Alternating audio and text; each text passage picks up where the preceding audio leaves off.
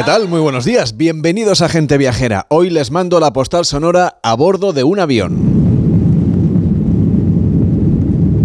Estamos viajando en un vuelo de largo radio, de esos que nos permiten disfrutar del entretenimiento a bordo y que nos dan margen para reflexionar, para pasearnos por el pasillo, para echar una siesta, quizá para leer un libro. El tiempo de vuelo es para muchos viajeros un placer porque significa el inicio del viaje, de la aventura, de las vacaciones. Muchos de ustedes quizá están hoy mismo iniciando sus merecidas vacaciones en este primer día del mes de julio. Y muchos seguro que van a coger un avión rumbo a un destino lejano y exótico. Sin ir más lejos, a Enrique Domínguez Uceta le tenemos hoy en Mauricio. Enseguida le vamos a saludar. Y para llegar hasta allí, pues claro, habrá tenido que coger un avión como este, de los que vuelan durante horas rumbo a nuestro veraneo. Pero por mucho que usted haya viajado, siempre hay alguien que ha viajado más salvo que se llame usted Tom Stacker, un hombre que, según cuenta esta semana The Guardian, compró un billete vitalicio de la aerolínea estadounidense United en el año 1990. Entonces tenía 36 años y se gastó una fortuna, 290 mil dólares le costó este billete que le permitía usar cualquier vuelo de esta aerolínea siempre que quisiera mientras estuviera vida, vivo. Pero vaya si le ha sacado partido. Ha volado más de 37 millones de kilómetros, el equivalente a 925 vueltas al mundo. Según los cálculos de United, ha pasado tres años y medio de su vida en el aire. Ahora tiene 69 primaveras y sigue viajando. Además de los puntos que ha ido acumulando, claro, en su mayoría de viajes, gracias a estos puntos, a las millas aéreas, no ha tenido que pagar el hotel ni buena parte de los servicios que requiere un viajero. Así que ahora que empiezan las vacaciones para muchos, ¿quién pillara un pasaje aéreo de esos para toda la vida? Las compañías aéreas ya han dejado hace tiempo de ofrecerlos. Por algo será. Desde este avión de largo radio, rumbo a un mes de julio lleno de destinos en gente viajera, les mando hoy la postal sonora.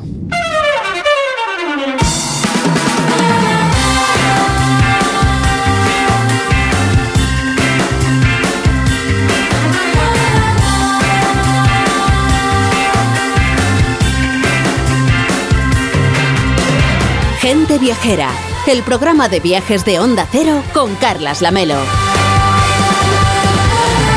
A las 12 y 9, las 11 y 9 en Canarias. Víctor Herranz, ¿cómo estás? Buenos días. Muy buenos días, Carles. Tú ya llegas tarde para comprarte un billete de estos de toda la vida. Eh, sí, la verdad que me podría haber ahorrado mucho dinero. ¿eh? Sí, el hombre este ha gastado por valor de millones de dólares eh, el número de billetes. Si tú los, hubiera comprado a precio real, la verdad es que aunque le costó una pasta, ¿eh? porque tú imagínate en 1990 gastarte 290 mil dólares en un, mucho en un billete aéreo. Pero qué bien invertido, ¿eh? En viajar. Sobre todo porque ha disfrutado, ha conocido el mundo. En fin, ha estado maravilloso. Tú también has ido recientemente a viajar, pero desde una sala de cine. Sí, me he ido a ver la película de la última de Indiana Jones y el Dial del Destino. ¿Y qué tal?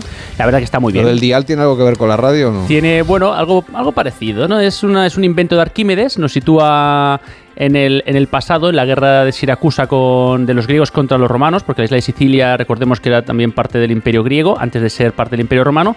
Y este es un invento de este, de este, de este científico, de este genio, de este inventor para, para viajar en el tiempo. No me cuentes nada, eh, que también tengo ganas de ir al cine a verla. Pero a ver, si alguien la va a ver esta película, que es sin duda el estreno, uno de los estrenos del verano, es una película muy viajera. ¿Dónde nos permitirá viajar Indiana Jones? Bueno, pues mira, desde Nueva York a los Alpes franceses, a Tánger, a Casablanca, a Sicilia, a Agrigento, también en Sicilia, en el Valle de los Templos, que son de los templos griegos mejor conservados. Pues bueno, es un poco en la línea de Indiana Jones, que es un auténtico aventurero, pero también es un viajero.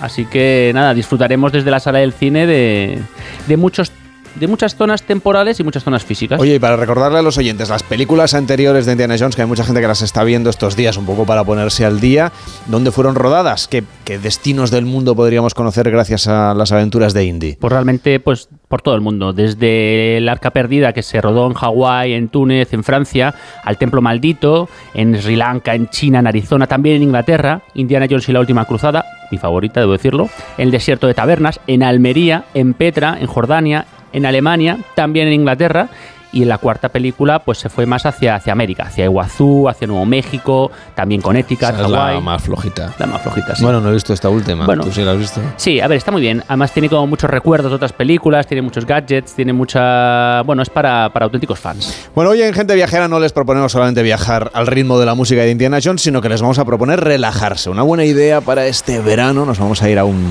a un spa, en concreto a Granada, para disfrutar de la arquitectura tradicional. Vamos a presentarles una experiencia de bienestar para el cuerpo, también para el alma. Por ejemplo, en los Hammam al-Ándalus, una reinterpretación contemporánea de los antiguos baños árabes que había en esta zona de lo que hoy es España, esos jardines de agua y silencio en el centro de las ciudades, llenos de, de relajación, de experiencias, de tranquilidad, de agua de diferentes temperaturas, y bueno, mm, también muy conocidos por Víctor Herranz, que no solo va al cine, también se remonta de vez en cuando. bueno, es que no podíamos presentárselo a los viajeros sin estar seguros de que, bueno, que iban a vivir una, una experiencia y una vivencia excepcional. Por eso, pues había que estar seguros y nos fuimos, pues eso, a, disfrutar de, de ese jamal al en Granada. También debemos decir que hemos visitado el de Córdoba y hay que contar que es pues toda una vivencia de masajes, rituales, experiencias, digamos, para reencontrarnos con nuestra naturaleza interior y también, bueno, pues remontarnos a esa España histórica y precristiana. Y además que lo podemos hacer desde varias partes del mundo porque hay establecimientos de esta cadena en Granada, como decíamos, también en Córdoba, pero incluso en Málaga, en Palma de Mallorca o en la ciudad de Madrid. Raúl Lozano, consejero delegado de Hamam al Andalus, ¿cómo está? Muy buenos días. Hola, buenos días, ¿cómo estáis? Hoy que es día de inicio de vacaciones para muchísima gente. A mí no se me ocurre mejor manera de iniciarlas que relajándonos en un jamán. Sí, yo creo que es una, es una buena opción, junto a otras, pero es una buena opción. Y no solo por relajarnos, ¿eh? yo creo que por también por vivirnos, ¿no? Porque vivimos muy hacia afuera, pero vivirnos un poco hacia adentro, pues la, no sé, la, gente que, que, que, lo conoce, que yo creo que cada día son, son más, sabe que es un placer infinito, ¿no? De, saber, saber, dónde estás y quién eres, ¿no? Y ese reencuentro en, en ese espacio de relajación, como dice, ocurre con mucha facilidad. Y pensando en los que todavía no se van a ir de vacaciones, que a lo mejor las tienen en agosto o en septiembre, pues también relajarse en un, en un hammam es un buen plan pues para aguantar esta recta final, ¿no? Sí, absolutamente. Sí, yo creo que el concepto de vacaciones es muy relativo, ¿no? Las vacaciones están en, casi también en el día a día, ¿no? Es verdad que, que a veces esa parada de todo que, que significa abrir un, periodo diferente, ¿no? De cambiar la actividad, pues, pues es lo que nos ha traído la sociedad industrial, ¿no? Y, moderna, pero pero ese hábito de, de, cuidarse, de, también de cuidar al que tiene cerca, ¿no? Porque en los baños tenemos una, una enorme frecuencia de personas que vienen de dos en dos, ¿no? No solo parejas, sino eh, familia, amigos, etcétera. Y, bueno, es, un hábito, yo creo que maravilloso, porque no parte del sacrificio, que es un poco lo que nos han vendido, que los hábitos saludables casi siempre tienen un punto de sacrificio, parte del placer, de, ser uno mismo y de dejarse cuidar, eh, porque parece que, que, que tener una serie de posibilidades, eh, en fin, que te lo da tu capacidad económica y tu independencia, eh, hace que estés cuidado, pero muchas veces te das cuenta que te descuidas enormemente. Y no hay que olvidarse. que te toquen una sí, no hay que El señor Lozano, pensando justamente en esos, en los que todavía no están de vacaciones y que necesitan un relax para, para recargar pilas, para afrontar lo que queda de, temporada. Ustedes en, la ciudad de Madrid, por ejemplo, tienen un nuevo centro que se llama Halma, con, con dos M's, que es un poco una mezcla entre alma ¿no? y, esta idea de hammam, que es un poco diferente de los demás centros. ¿Cómo, ¿Cómo es la experiencia de visitar este lugar? Sí, pues es, bueno, hay, que hacerlo, ¿no? Esto es como lo de poesía eres tú, o sea, si no lo vives, pues difícil de explicar, pero lo que hemos querido ahí es llevar un poco el, concepto del, agua, que, que es forma cultura, ¿no? En, la oferta que tenemos y en la forma de tratar a nuestro viajero y, sobre todo también la forma de organizarnos como empresa. Estamos muy presentes en esos servicios de agua y de masaje lo que hemos querido con Halma en la calle Barquillo es ir un, poco más lejos y poner muchos elementos al servicio de, esa profundidad de te vas a dejar cuidar y de forma única, ¿no? Entonces, esto ya ocurre en, salas como más privadas y, hay como una especie de, atención, eh, no solo técnicamente muy, muy potentes desde el punto de vista del bienestar, porque utilizamos el agua, pues el agua de la lluvia que cae o el agua que, que de pronto genera reflejos con carpas, en fin, eh, cuestiones muy, muy poéticas. Pero sobre todo es que luego eh, entramos en, una calidad de masaje que tiene algo, o yo diría que tiene mucho de, emocional, ¿no? De, entrar, decimos que es un masaje capa a capa en cuerpo y agua, ¿no? Porque me era muy difícil definir en lo que hacemos a veces durante hora y media, con todo un ritual al servicio de música, espacio, baño y, solo para dos personas, incluso para una. Eh, bueno, ahí, ahí lo que hemos manejado es un concepto también de, de cuidador entregado completamente. Lo que pedimos es que disfrute tanto cuidando como, como la sonrisa que le va a devolver el, el ser cuidado. Señor Lozano. Alma es un poco eso, llegar Sí. Sí, una, pregunta. Eh, para aquellos viajeros que decíamos, ¿no? Que aparte de gustar, bueno, por la gastronomía de los destinos, descubrir la cultura, el pasado de las ciudades, tienen también una especie de, bono viajero, ¿no? Jamán. Eh, ¿Cómo podemos convertirnos en, ese tipo de viajeros jamán? Sí, ahí lo que sugerimos es que mm, eh, entiendas un poco el, proceso de conexión con la naturaleza, esto que decíais al inicio, con tu propia naturaleza interior, que, que también eres agua y que también eres eh, un ser que, que, vive como, como parte de todo ese proceso fabuloso de, la naturaleza, eh, llevamos ese discurso a las estaciones, eh, a los cambios estacionales que se van produciendo, que también tiene mucho que ver con nuestros ritmos emocionales. Entonces lo que hacemos es ofrecer un servicio que tiene parte de arte, el arte lo usamos muchísimo en el, dentro del jamán, es decir, ocurren cosas muy, muy inspiradoras, además del cuidado, y lo llevamos estación tras estación. El bono viajero te permite eh, hacer todo ese trasiego eh, a lo largo del cambio natural de las estaciones pues durante todo un año ¿no? y, se puede adquirir en cualquier en cualquier jamán en sitio web eh, sin ninguna dificultad o bien pues probar una primera estación y la verdad es que son los que lo hacen están ya muy habituados a repetirlo. Raúl Lozano, consejero delegado de Hamam al Andalus. Gracias por estar con nosotros. Hasta la próxima. Muchas gracias a vosotros.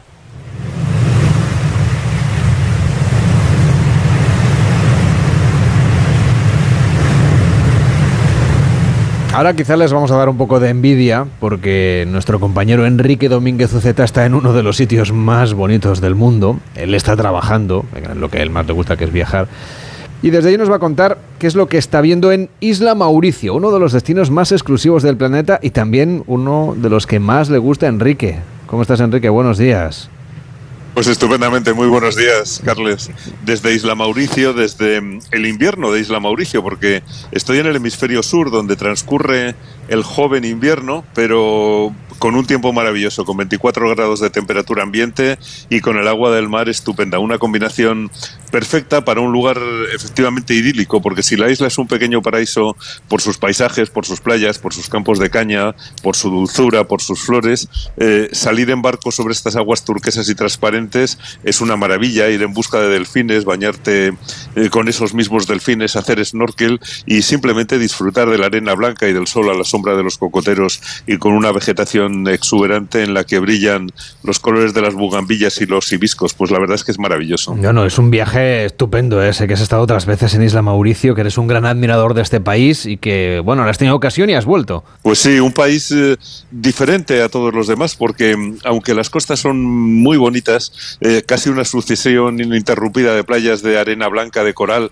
protegidas en su mayor parte por el arrecife, pues también tiene bellezas en el interior, algunas montañas y tiene mucha gente mucha vida popular, que es algo que a mí me gusta en los viajes. Es un país muy poblado, tiene el mismo tamaño de Guipúzcoa, la mitad de la isla de, de, La Palma, y tiene 1.266.000 habitantes. Por eso es precioso para recorrerlo, porque tiene vida popular y además la mayoría de la gente vive en las ciudades, en Port Louis, en En Gran Bassan, y el resto está menos poblado, con muchos pueblecitos agrícolas, encantadores y con una gente maravillosa, porque la sonrisa del Índico está aquí en Isla Mauricio, no solamente en Bali.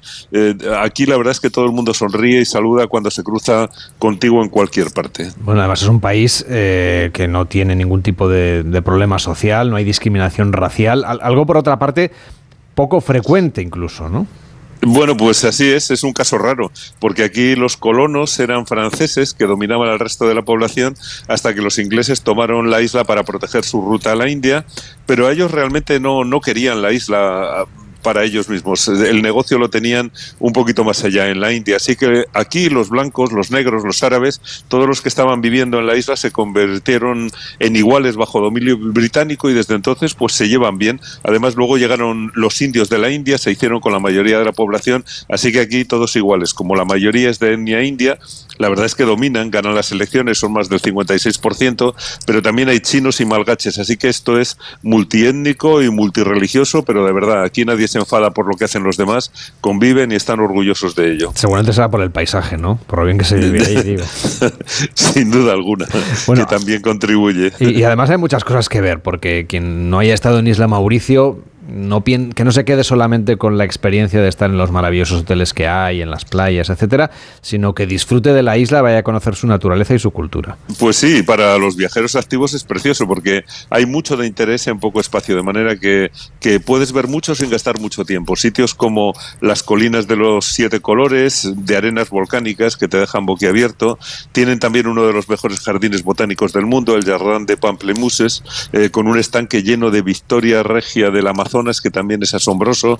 Tiene cascadas altísimas eh, en Chamarel, por ejemplo, y cráteres volcánicos como el Trou de Cerf, eh, que son imponentes. Eh, puedes también navegar en veleros o en motoras dentro y fuera del arrecife, hacer submarinismo y, y tiene un sitio único como es esa isla de los ciervos, que es perfecta para irse a pasar el día en una isla sin construcción alguna y disfrutando de unas aguas de unos colores verdaderamente maravillosos. Yo cuando tuve ocasión de ir por ahí me, me alquilé un quad para correr por ahí. o sea que si, estás a tiempo, pues es una experiencia divertida también para, bueno, tienes que ir con cuidado ¿eh? cuando conduces esto por, esos caminos, pero bueno, que es, una buena experiencia. Oye, ¿cómo te has encontrado la isla? Yo, yo estuve antes de la pandemia, así que cuéntanos cómo está la situación ahora con el COVID-19.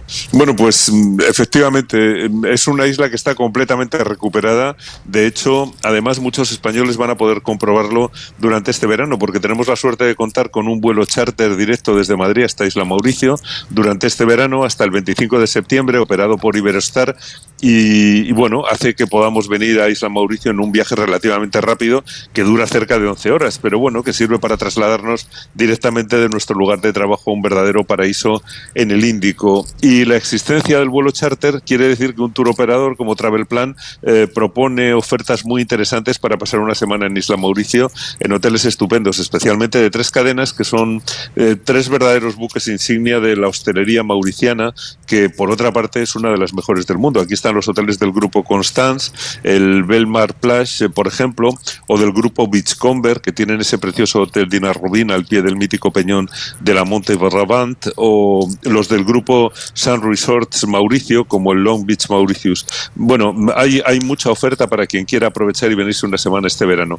Eh, en el avión, la verdad es que viajé junto a unos madrileños que venían al sur para practicar kitesurf, porque allí hay bastante viento. Y es que las actividades yo creo que son la gran estrella para venir a Isla Mauricio. Eh, aquí, por ejemplo, lo de nadar con delfines está garantizado prácticamente, pero también puedes nadar con tortugas, puedes bañarte en la isla de los ciervos. La verdad es que es todo fantástico. Puedes hacer también un recorrido en 4x4 por el valle de Ferney o navegar hasta eh, la isla Osegret o realizar un crucero en catamarán por el lagún entre el arrecife y la costa o visitar los templos hindúes. O algo único, ¿eh? como es contemplar desde un helicóptero la doble catarata marina al pie del peñón de la Morne Brabant, que es, eh, que es un verdadero descubrimiento. La verdad es que experiencias no faltan, los hoteles son magníficos y la gente estupenda porque hay una seguridad absoluta. Bueno, por eso Isla Mauricio es uno de los lugares preferidos, por ejemplo, para las lunas de miel. Se ha ganado una gran reputación como destino de calidad, de lujo, de muchas experiencias y además es un destino muy seguro, Enrique. Eh, Sí, sí, es el, eso es el turismo de Isla Mauricio. Calidad, calidad, calidad. No permiten edificios, ya sabes, por encima de la altura de los cocoteros. Fueron los primeros en prohibirlo y no quieren muchos turistas. Quieren gente que, que busque precisamente lo que ellos ofrecen. Un destino, como tú decías, ideal para viajes en pareja, viajes de novios, viajes de verdad de descanso y de aislamiento del mundanal ruido, hoteles con ambiente europeo. Y ahora es también un buen destino de golf. Ha ido creciendo muchísimo porque tienen unos campos impecables. Es un destino de excelencia y son muy inteligentes los mauricianos, porque en el fondo, si vuelas más de 10 horas desde Europa, pues no puede ser para encontrar lo mismo que, que tienes a una distancia de 3 o 4 horas de vuelo.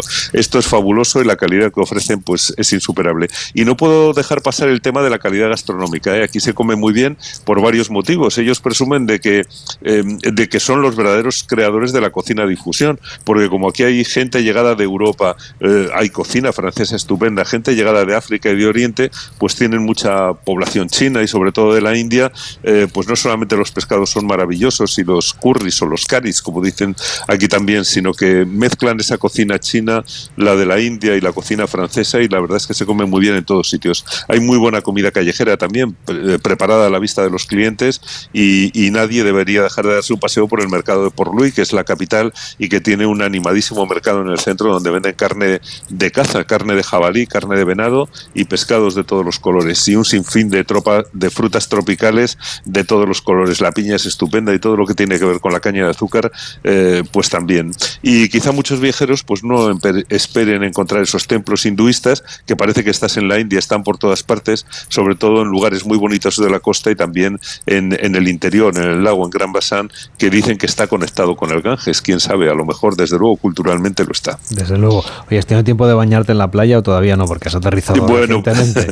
No, no, sí, sí, me, he dado ya un baño prácticamente iniciático de llegar y meterse en el agua, que como digo está fresquita, ¿eh? no esperemos un agua caliente como la del Caribe, sino un agua un poco más tónica, más parecida a la del Mediterráneo en temperatura y la verdad es que está maravilloso. Bueno, claro, es que estáis ahí viviendo el vuestro invierno que es un invierno de lo más plácido, por otra parte. ¿eh?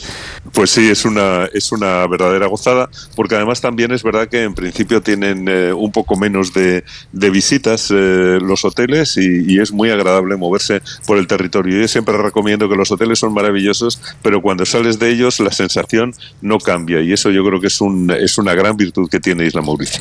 Enrique Domínguez Uceta sigue disfrutando de Isla Mauricio. Mañana te molestaremos un poco te volveremos a pedir que conectes con nosotros no para hablar de Mauricio, sino para hablar de algo que nos queda un poquito más cerca del priorato, del priorat en. Cataluña. Bueno, pues ya sabes que es un placer, o sea que deseando que llegue ese momento. Date un chapuzón a nuestra salud. un abrazo. Gracias, Carles. Un abrazo.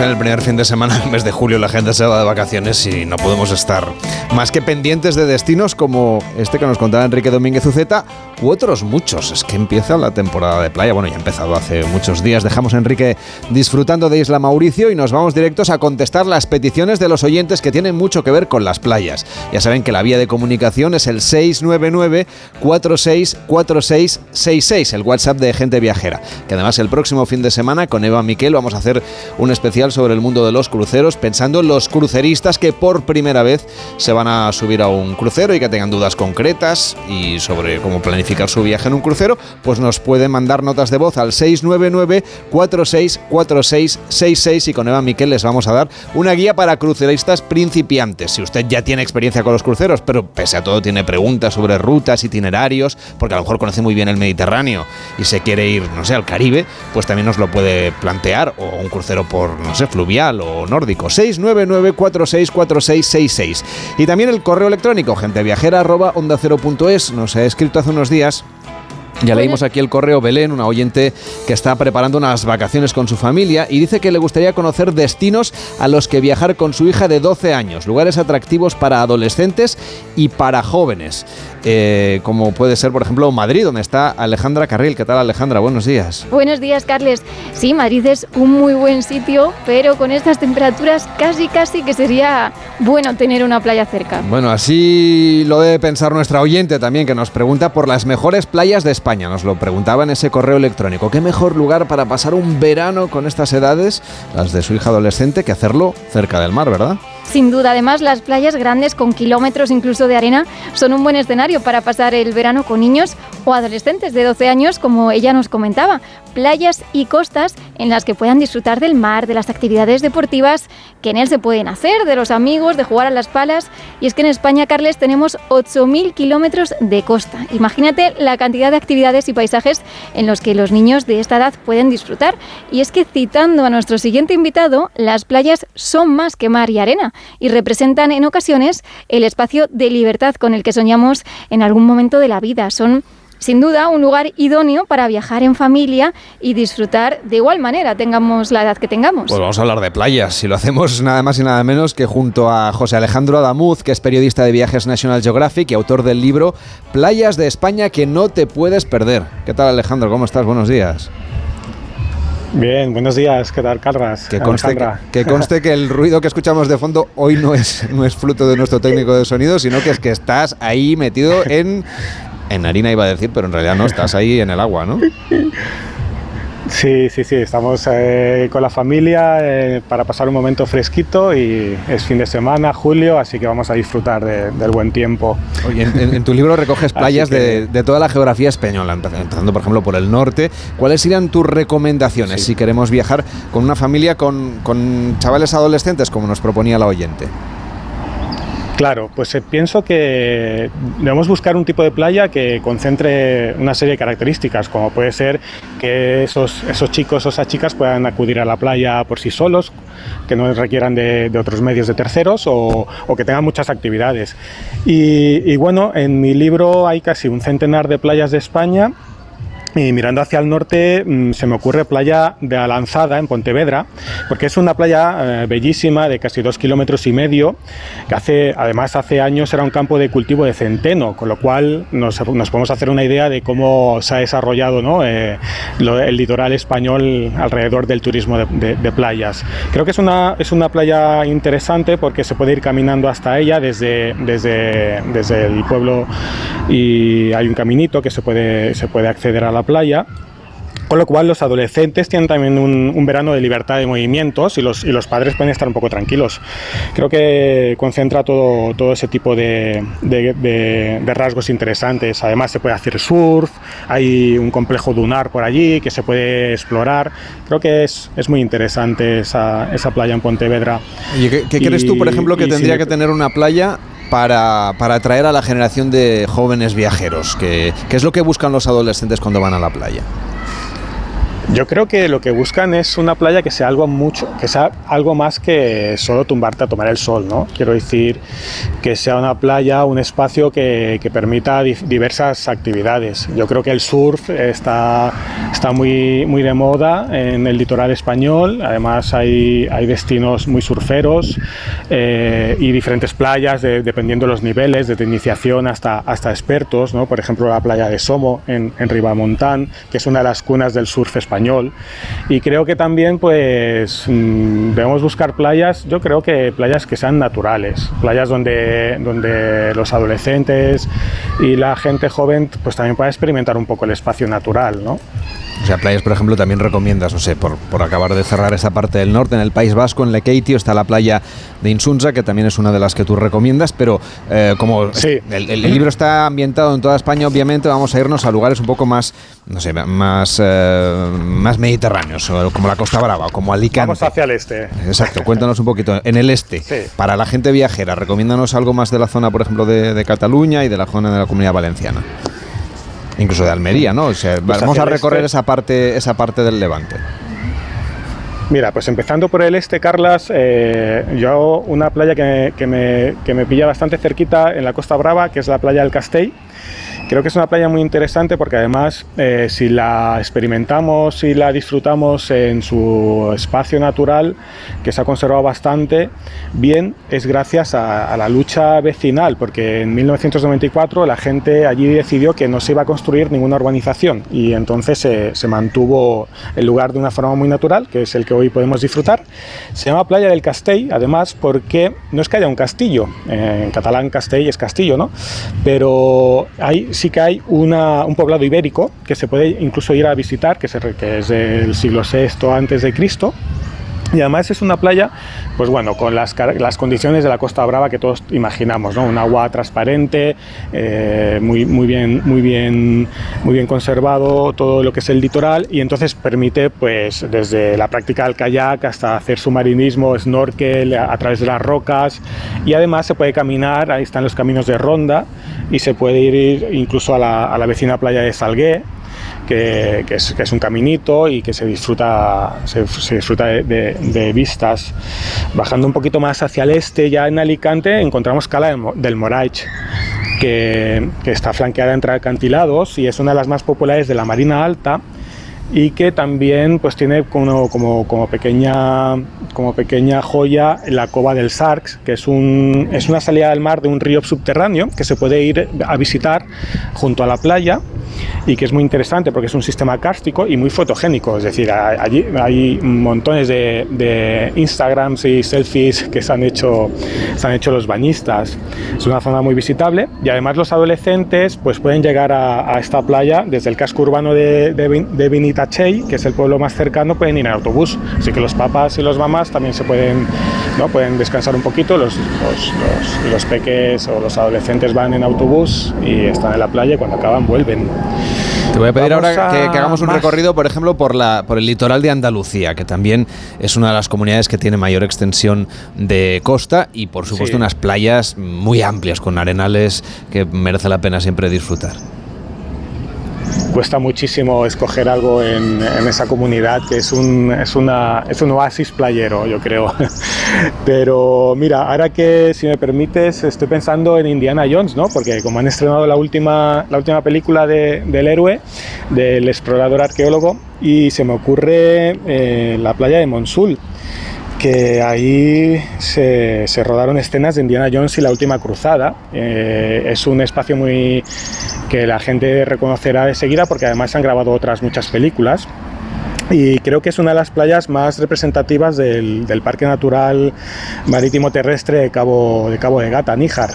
Ahí con, su, con la icónica peineta, ¿no? que es esa gran roca basáltica que, se, que ha quedado varada en la, en la orilla. Y, y, puede ser muy, muy divertido ir a pasar un día de playa ahí. Y sin salir del sur, en, Playa de Boloña, ya estamos en, Cádiz, pues oye, tenemos una playa que además está pegada a una de las grandes dunas del litoral español, una de las dunas más grandes de, de Europa eh, que es la duna de, de, Bolonia, de unos 30 metros, que a la gente le encanta escalarla ¿no? y subir hasta arriba, desde donde se, llega a ver casi el estrecho ¿no? de, Gibraltar. Y además tenemos ahí el complejo arqueológico romano de Velo Claudia, que además de ir a la playa, pues oye, puedes ir a visitar un, unas ruinas romanas que ya ya nos enseñan los romanos que sabían escoger buenas localizaciones de playa. ¿eh? Eso en casi todo, ¿eh? no solo en las playas, ahí donde ubicaron los sitios, las bodegas, etcétera, la, los baños, vamos, que sí. sabían muy bien. Oye, hablando de, de España, nos podemos dejar obviamente nuestras islas, ¿no? Baleares y Canarias. Creo incluso que una de tus playas preferidas del país está justamente en Fuerteventura.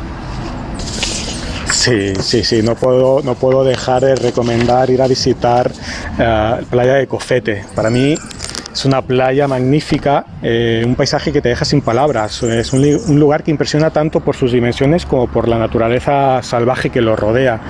Con la crestería de Jandía eh, llegando casi justo hasta, hasta la orilla del mar. Es una inmensidad, un paisaje de una vastedad mm, profunda, ¿no? Y que puedes pasear por allí kilómetros sin encontrarte prácticamente con ningún otro eh, bañista, ¿no? Y bueno, allí puede ir también una familia y quedar a una hora indeterminada y casi que no te encuentras hasta, hasta la hora en que habéis quedado, ¿no? Es que hasta el mismo hecho de llegar a la playa es espectacular, eh, porque llegas y aparte aparcas el coche, Carlas, aparcas eh, al lado de un pequeño cementerio, que es uno de los cementerios más antiguos de, del archipiélago. Y es un pequeño cementerio que está allí pues con sus cruces y la arena casi remontando los muretes. Es, eh, ya es una llegada muy, muy escénica, ¿no? Y además, por ejemplo, hay, hay leyendas de, que, hablan de que eh, hubo en alguna época de la Segunda Guerra Mundial pues una base de submarinos alemanes, ¿no? Ahora que estábamos hablando hoy en día en Jones, la casa Winter, ¿no? Que, que, es una torre cilíndrica que se ve todavía ahí en la ladera y, y que se puede visitar hoy en día. Es un, un, pequeño museo que evidentemente no fue ninguna base submarina, sino que simplemente fue un, un alemán que decidió eh, ubicarse ahí, ¿no? En ese, en ese paisaje tan, tan espectacular y tan playero. Pues hemos hecho un buen recorrido por las playas de España. Si usted quiere más, por supuesto, es el libro Playas de España que no te puedes perder de José Alejandro Adamuz. Gracias por acompañarnos y disfruta de esta jornada gracias. en el agua. Hasta la próxima. Buenos días. Muchas gracias, Carlas. Hacemos una pausa en Gente Viajera y nos vamos a conocer Buenos Aires a través de experiencias completamente distintas de las que a lo mejor usted se espera. En Onda Cero, Gente Viajera, Carlas Lamelo. El plazo para solicitar el voto por correo finaliza el 13 de julio. Puedes realizar tu solicitud de forma online a través de la página web correos.es. O si lo prefieres, en cualquier oficina de correos. Te recomendamos que realices tu solicitud lo antes posible para evitar esperas. Correos. Líder y lo más visto de la noche del sábado. Llega la semifinal. Llega el momento de tomar las decisiones difíciles. Una semifinal llena de emoción, diversión y magia. Me encanta cómo cantas. La Voz Kids. Hoy a las 10 de la noche en Antena 3. Ya disponible en A3 Player Premium. Prepárate para el mejor evento de ciclismo de España. Este año la vuelta comienza en Barcelona. Únete a nosotros el 26 y 27 de agosto en una competición épica por las hermosas calles de la ciudad. No te pierdas este evento único y saca el mejor partido de tu visita. Ven a Barcelona y vívela. Más información en lavuelta.visitbarcelona.com. Tengo esclerosis múltiple. Ahora convivo con la incertidumbre. Pueden fallarme las piernas, la vista el habla, la fuerza. Eso no lo sé, pero tengo una certeza. No estoy sola. El día 9 de julio, mójate por la esclerosis múltiple. La ciudad de Buenos Aires ha venido a España a presentar su oferta de experiencias para disfrutar no solamente de los barrios más turísticos que están, como saben los oyentes, en los alrededores del río, sino sobre todo para descentralizar un poco esa oferta turística. Nos acompaña María Laura Pierini, que es gerente de promoción de la ciudad de Buenos Aires. ¿Cómo está? Buenos días. Hola Carly, buenos días y buenos días a toda tu audiencia. Hay muchísimas ciudades grandes del mundo que están intentando eh, traer ese modelo de éxito turístico a otros barrios de la ciudad para visitas a Buenos Aires de más días para conocer nuevas ofertas. Eso también es una de las eh, líneas estratégicas, ¿verdad?, que tiene Turismo de Buenos Aires para los próximos años. Sí, exactamente. Eh, la idea justamente es extender la estadía en la ciudad de Buenos Aires, pero más allá de eso, no solamente extenderla en la ciudad de Buenos Aires, sino que la idea, como habrán visto en el día de hoy, es eh, que luego el turista pueda continuar su visita y continuar su paseo por, por, el resto del país. Argentina es un país muy diverso, muy grande, muy extenso, eh, y si bien bueno, lo ideal en Buenos Aires son cuatro o cinco noches, eh, la idea es que puedan continuar eh, por el resto del país. La idea sobre todo es aprovechar también los vuelos directos que existen tanto desde Barcelona como desde Madrid, como en conectividad desde la mayor parte de ciudades españolas. Buenos Aires y Argentina en general es un país muy bien conectado con España. Sí, absolutamente. Tenemos dos vuelos diarios de Iberia. Eh, que nos conectan con Madrid y conexiones, por supuesto, Level que nos conecta con Barcelona. Eh, los vuelos se están incrementando porque realmente la afluencia de pasajeros es mucha. Eh, hasta el momento estamos, eh, hemos recuperado un 85% de eh, la cantidad de pasajeros que nos visitaban previo a la pandemia, pero evidentemente seguimos creciendo en ese sentido porque Buenos Aires es una ciudad muy atractiva tanto para los españoles como para el mercado europeo en general. Una de las peculiaridades, por supuesto, es que ustedes viven en la contraestación respecto de nosotros y por lo tanto quien vaya estos días a Buenos Aires, acerque a Bariloche, vaya a otras zonas de montaña del país, lo que va a encontrar son paisajes de invierno, paisajes nevados. Efectivamente, no solamente paisajes de invierno en la Patagonia, también van a encontrar eh, paisajes perdón, un poco más desérticos en el norte argentino, Salta, Jujuy, eh, la gastronomía y el vino en Mendoza, las cataratas del Iguazú, bueno, innumerables los atractivos.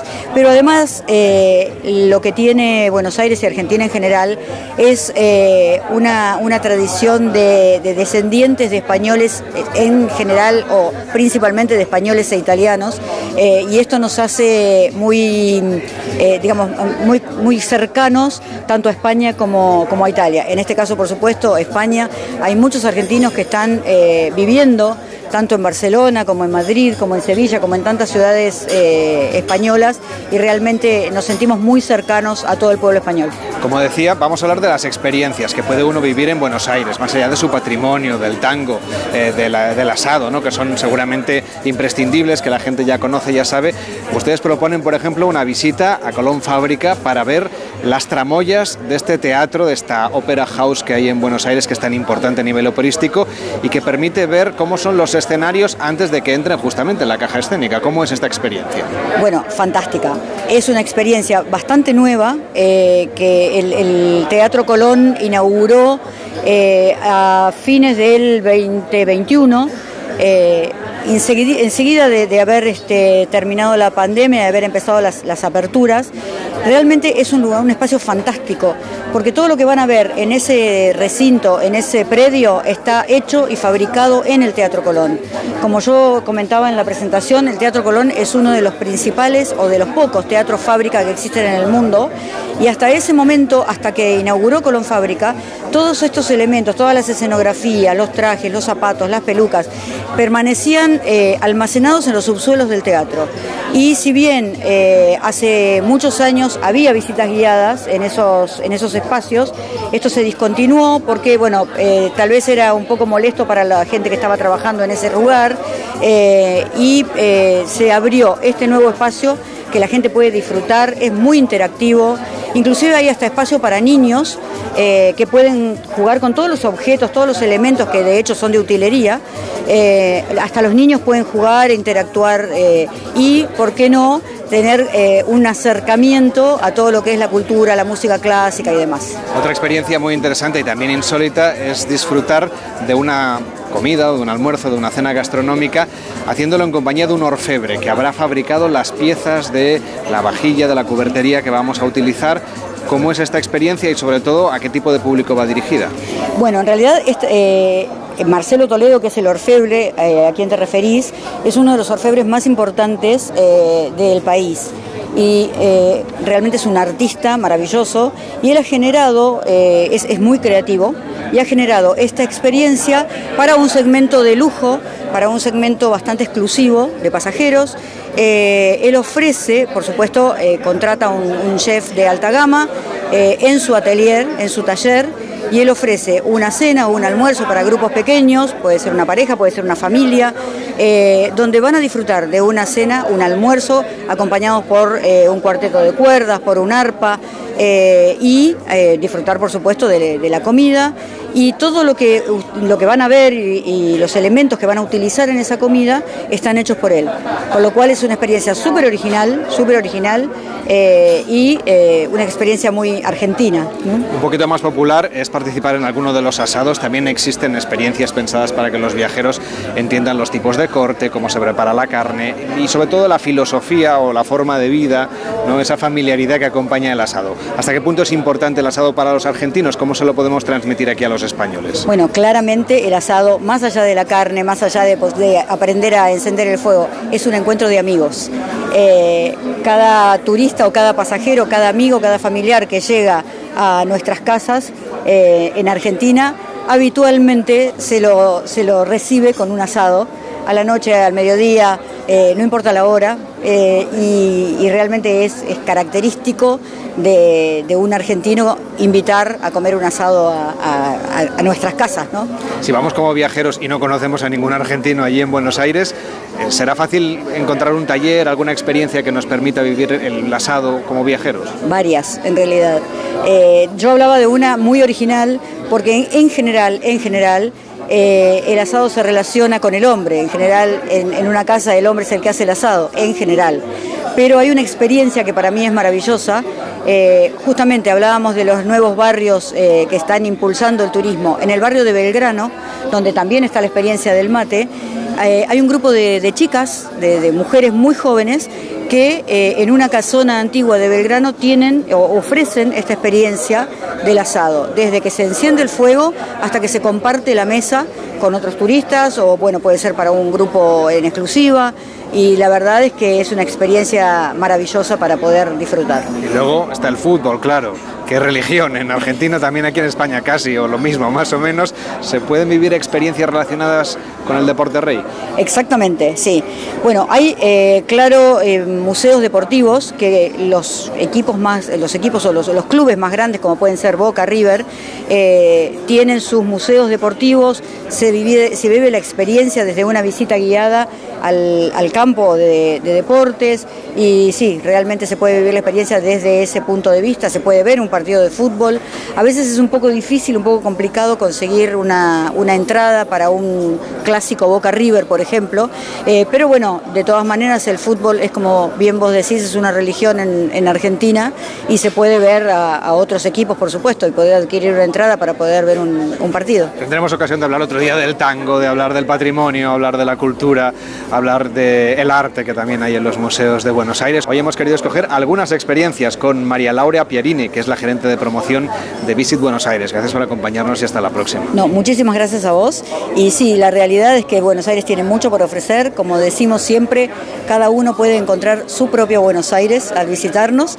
Y si bien eh, hoy no hablamos de los clásicos porque muchos nos conocen, pero la idea es justamente ofrecer nuevas experiencias para que vuelvan, para que repitan el viaje y cada día que van o cada, en cada viaje encuentren algo diferente. Muchísimas gracias. En Onda Cero, gente viajera. Carlas Lamelo.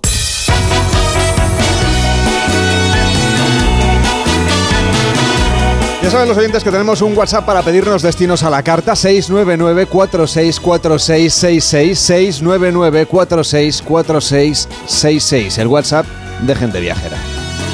Gente viajera, tenemos previsto un viaje a Portugal. Eh, queremos ir a la zona de Lisboa, Cascais, Estoril, Sintra. Por favor, nos gustaría que nos dierais algún consejo. Gracias. Apuntado Portugal para las próximas semanas 699-464666, el WhatsApp de gente viajera. Hola, buenas tardes. Eh, soy Celia desde Santander. Escuchando vuestro programa me he enterado que vais a hacer un especial sobre cruceros para principiantes. Eh, yo he realizado ya alguno, mmm, algún crucero por mar, pero este verano voy a hacer uno eh, fluvial. Y entonces me gustaría saber eh, si me podéis dar algún consejo y un poquito qué diferencia hay de unos a otros. Concretamente el que voy a hacer es por el este del Danubio con salida y llegada desde Budapest. Muchas gracias y enhorabuena por el programa. Pues efectivamente, el próximo fin de semana especial cruceros para principiantes, dudas que usted tenga, que hay que meter en la maleta, cómo funcionan los turnos de las comidas, si vale la pena o no comprarse un pack de bebidas, o si hay que reservar todo incluido o mejor pagar a escote. 699 464666 ¿Cómo vestirse para la cena del capitán? Yo qué sé, cualquier duda que usted tenga. 699 464666 El WhatsApp de gente viajera. Hacemos una pausa y seguimos viajando también por el mar. Carlas Lamelo, gente viajera.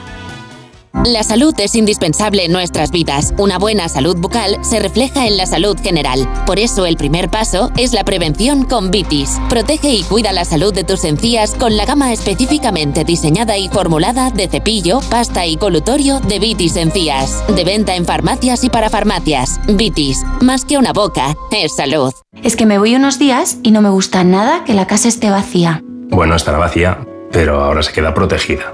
Mira, estos sensores en las puertas y ventanas nos avisan si alguien intenta entrar. Y en menos de 20 segundos actuamos y avisamos a la policía. O enviamos a un vigilante a ver que todo esté bien. Así que tú, tranquila. Estarás de vacaciones, pero nosotros siempre estamos ahí. Y sabemos cómo actuar. Este verano protege tu hogar frente a robos y ocupaciones con la alarma de Securitas Direct. Llama ahora al 900-272-272. Llegan días de vacaciones y muchos cogemos el coche para ir a descansar. El año pasado los siniestros y las víctimas de tráfico aumentaron. Por favor, no te la juegues al volante, no bebas, no uses el móvil, no corras y ponte el cinturón. Ponle Freno y Fundación AXA, unidos por la seguridad vial. A3 Media. En Onda Cero, gente viajera, Carlas Lamelo.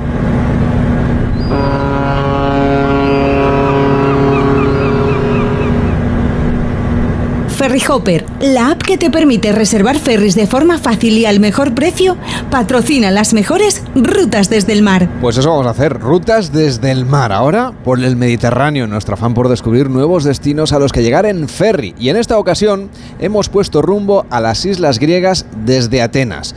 Lo único que en esta ocasión, Víctor, lo has hecho embarcando tu propia moto desde el puerto del Pireo. ¿Qué es lo que hay que tener en cuenta cuando visitamos este puerto? Bueno, pues sobre todo ir con la mentalidad abierta de encontrar un puerto histórico que esconde entre sus diques, restos arqueológicos y pantanales, pues toda la historia del Egeo y del Mediterráneo. Está además ubicado a 10 kilómetros apenas del sureste de Atenas, en una encrucijada marítima estratégica en ese mar entre Asia y Europa, y es una de las principales rutas de envío entre Medio Oriente y África. Además, fue diseñado y construido por el arquitecto griego Hipódamo en el siglo V a.C. O sea, imaginaros desde tiempos inmemorables la cantidad de comerciantes escitas que ya traían seda china a este puerto, desde luego donde se vendía también a toda Grecia y a todo el mundo. ¿no? Un puerto que además se fortificó durante la guerra del Peloponeso contra Esparta y que creó un muro muy curioso a modo de pasillo entre la ciudad y el puerto para garantizar ese, ese comercio ¿no? de, ese pasado glorioso y podemos encontrar todavía algunas ruinas. Así que debemos ir con los ojos muy bien abiertos. Una de las ventajas de ir en ferry es que uno puede embarcar su coche o en este caso su moto, que es lo que tú has elegido. ¿no? ¿Por qué has decidido irte a esta zona del Mediterráneo? Bueno, principalmente porque me gusta mucho descubrir cada día un poquito más sobre esa cultura helénica. Además me apasiona la historia de la Grecia antigua. También he ido por las playas, por la gastronomía, por la amabilidad de los griegos, que la verdad es que quedan pocos sitios en el mundo con gente tan hospitalaria y sobre todo en las islas un poquito menos turísticas. No es que en las islas turísticas haya mm, gente menos amable, pero bueno, están más ocupados en dar atención a los turistas que en sentarse a tomarse una cerveza y charlar con los viajeros. La moto principalmente, pues por ir ligero, porque son islas, porque es más fácil moverse entre, entre el tráfico, entre las callecitas, eh, para poder meternos por las calles estrechas, aparcar, digamos, en cualquier sitio, siempre que sea, siempre que esté permitido.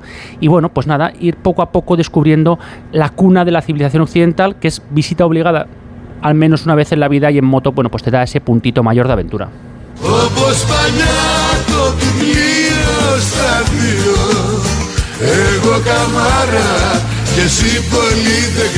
Claro, estamos en el puerto del Pireo, hemos visitado Atenas, la capital, que conserva monumentos emblemáticos, eso usted ya lo sabe, la ciudadela de la Acrópolis del siglo V Cristo, el templo del Partenón, y famosas también son sus arenas negras, las que encontraremos en la isla de Santorini o los centros turísticos de Míconos, que creo que también es el primer destino al que tú nos vas a llevar viajando en ferry. Sí, la verdad es que estas zonas de, Santorini son, son maravillosas para poder descubrirlas, es como un primer eh, impacto con toda la cultura griega, aunque también podemos tener otras opciones desde el Pireo como embarcarnos hacia las islas sarónicas que están justamente enfrente de, de Santorini y Míconos, hacia más digamos hacia, hacia el occidente, ¿no? Eh, las separa además de, del Peloponeso a través de, ese estrecho y ese golfo que, lleva su nombre. Es un sitio maravilloso. Yo recomiendo concretamente la isla de Indra. Es una isla más montañosa, eh, con menos habitantes, unos 3.000. Tienen también menos vegetación que otras islas. Y la verdad es que eso es lo que enamora, ¿no? Ese carácter pintoresco, esa energía. Lo que decíamos antes de poder sentarnos a charlar con, con los griegos, con artistas, con intelectuales, como nos explicaba, por ejemplo, otro enamorado de Grecia que es Ramón Villero. Santorini es probablemente la isla más conocida del Egeo y sin duda una de las más bellas. la caldera volcánica, cuando llega ese embargo es realmente impresionante, ves los acantilados de la isla y el lugar es precioso. una de las actividades preferidas de la gente cuando va a Santorini es ir hasta la población de, de Ia o Oia, a ver la puesta de sol. realmente es muy bonito, pero hay mucha gente. Yo aconsejaría, uno, de mis consejos es también bajar al puerto de, de Ia, a puerto de Oya, y allí, pues, por ejemplo, comer en una de las tabernas que está frente al puerto. Realmente a Santorini es ah, toda una experiencia y yo diría que seguramente una de las islas más bonitas. Pues ya lo saben, en la aplicación Ferry Hopper que ya se pueden descargar para conocer en tiempo real todos estos ferries, para hacer su reserva y para disfrutar de que viajar en ferry es la mar de cómodo.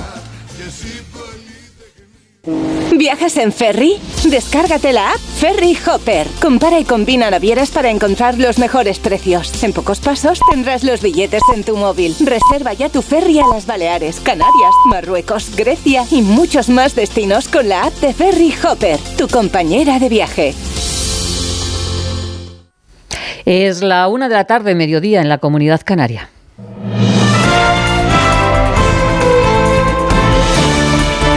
Noticias en Onda Cero.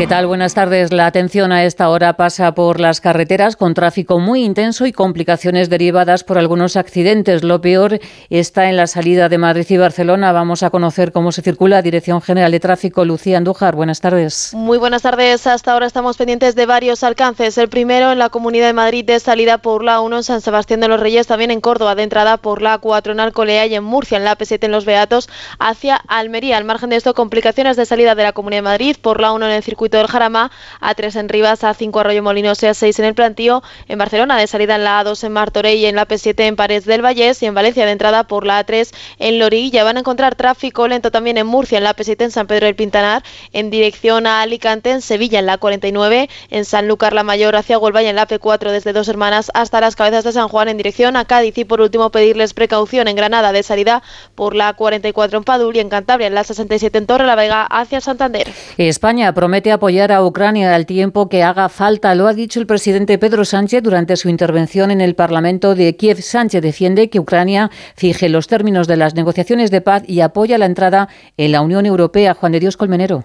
Mensaje del presidente del gobierno ante el Parlamento ucraniano tras recordar la aportación militar concreta que ha hecho España en la guerra. Pedro Sánchez ha querido lanzar este mensaje de aliento y de victoria a los representantes del pueblo ucraniano. Yo cuando volví, tras la visita a Ucrania, febrero tenía una respuesta clara a la situación.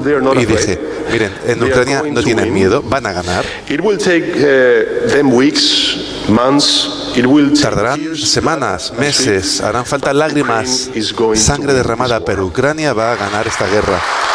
Querido Pedro Sánchez, aunque coincidiendo con la precampaña electoral en España, estar hoy en Ucrania para visibilizar la presidencia rotatoria de nuestro país en la Unión Europea.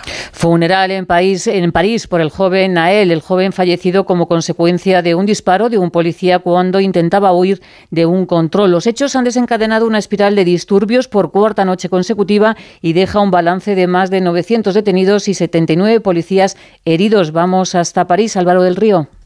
Más detenidos y revueltas más localizadas, menos extendidas que en días anteriores. Ese es el balance de una nueva noche de violencia en Francia que deja algo más de 1.300 personas arrestadas, 80 agentes heridos, algunos tras recibir disparos con perdigones y un largo reguero de daños materiales. Anoche se produjeron menos escaramuzas y enfrentamientos directos, pero en muchas ciudades medianas o más grandes como Marsella, donde por cierto se va a reforzar la seguridad con dos blindados, o en Lyon, grupos organizados de jóvenes pasaron horas saqueando y desvalijando todo tipo de comercios, centenares de vehículos ardieron y se prendió fuego también a edificios administrativos, incidentes menos intensos que la víspera, según el ministro del Interior, aunque los destrozos son cuantiosos, mientras a esta hora se celebra el funeral por el rito musulmán del adolescente fallecido en un control policial en la más estricta intimidad.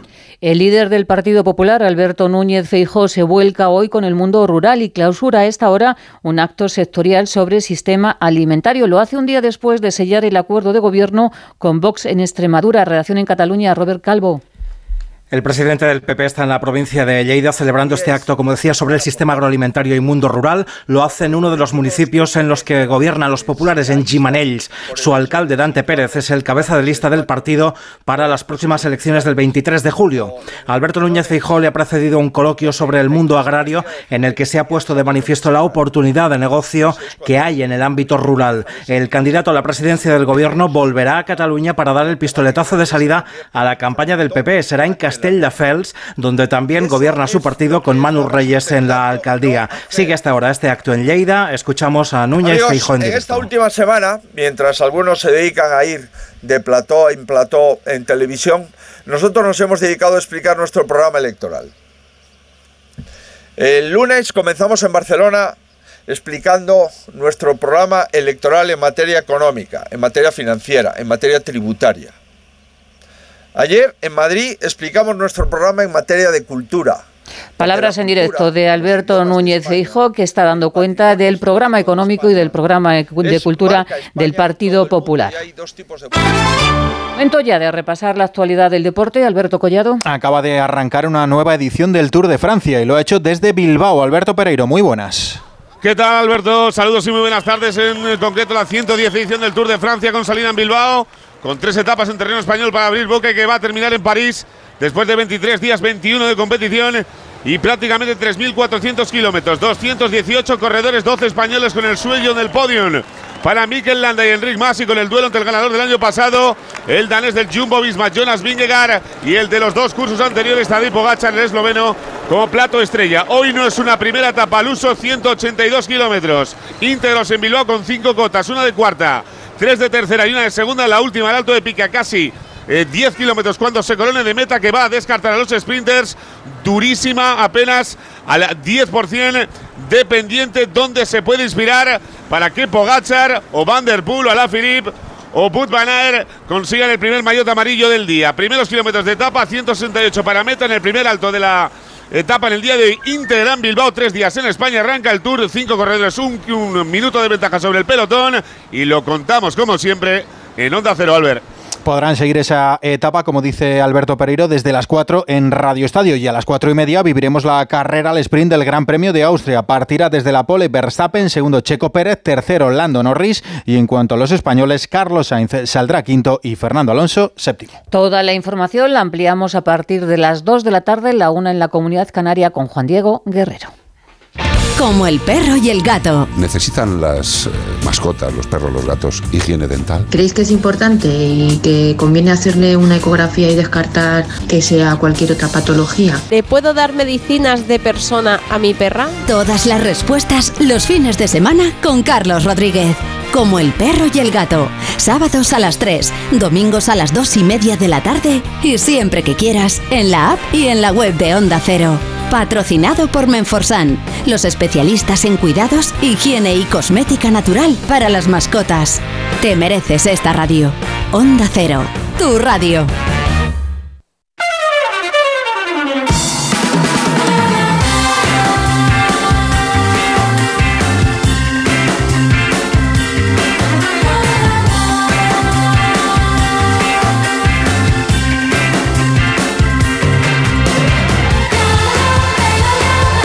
En Onda Cero, gente viajera, Carlas Lamelo.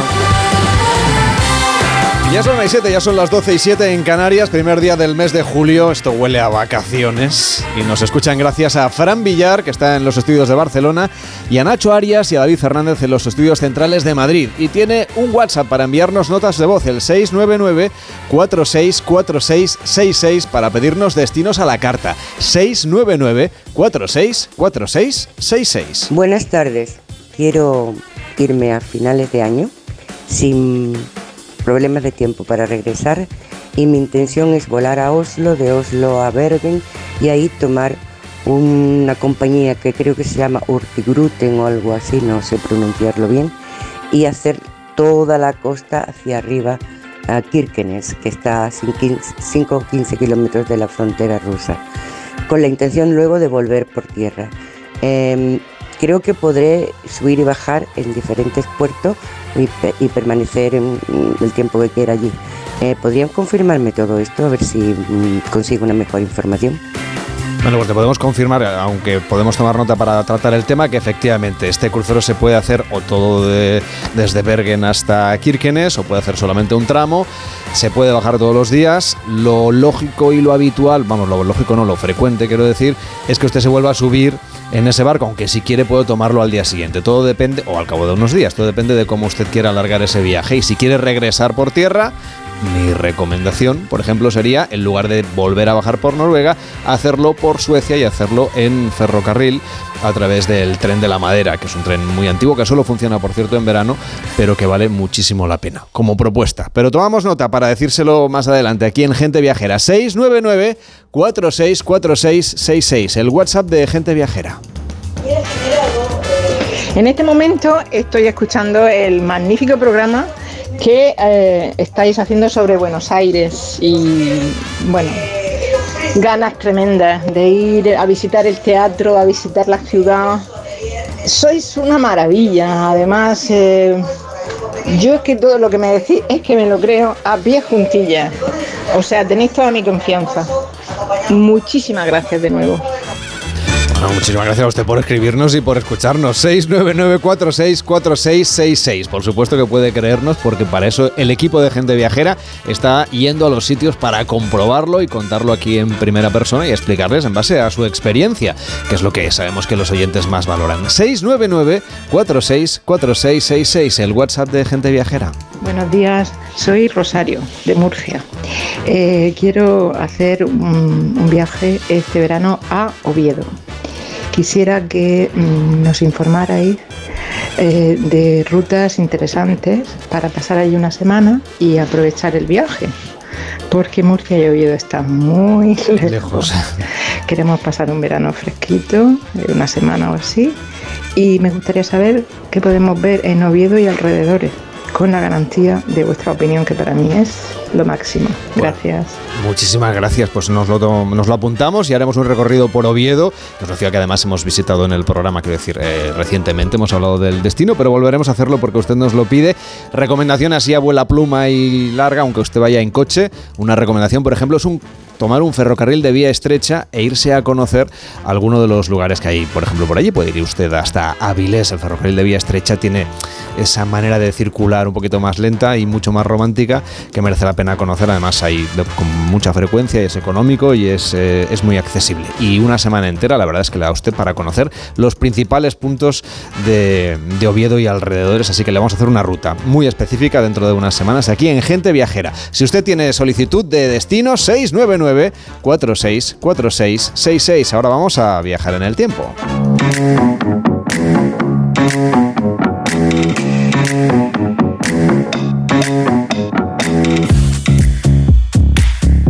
Y claro, vamos a viajar al pasado con Rebeca Marín, que hoy ha decidido que quiere llevarnos al teatro, pero a un teatro muy especial. Hola Rebeca, ¿cómo estás? Buenos días. Hola, buenos días, Carles. Pues sí, hoy, jo, es que justo arranca el Festival de Teatro de Mérida y yo, que tú lo sabes, soy un poco teatrera, pues he dicho, pues me voy a ir hasta Mérida. Pero claro, digo, la Mérida de hoy día, con el calor que hace, pues casi que me voy unos añitos antes. Y me voy a Augusta Emérita, que era la Mérida de los romanos. Bueno, pues a disfrutarlo en todo su esplendor. Y además, bueno, venga, te lo voy a confesar. A mí lo de las falditas romanas y los Mm. gemelos de los chicos, oye, pues como me- que me gusta, me gusta.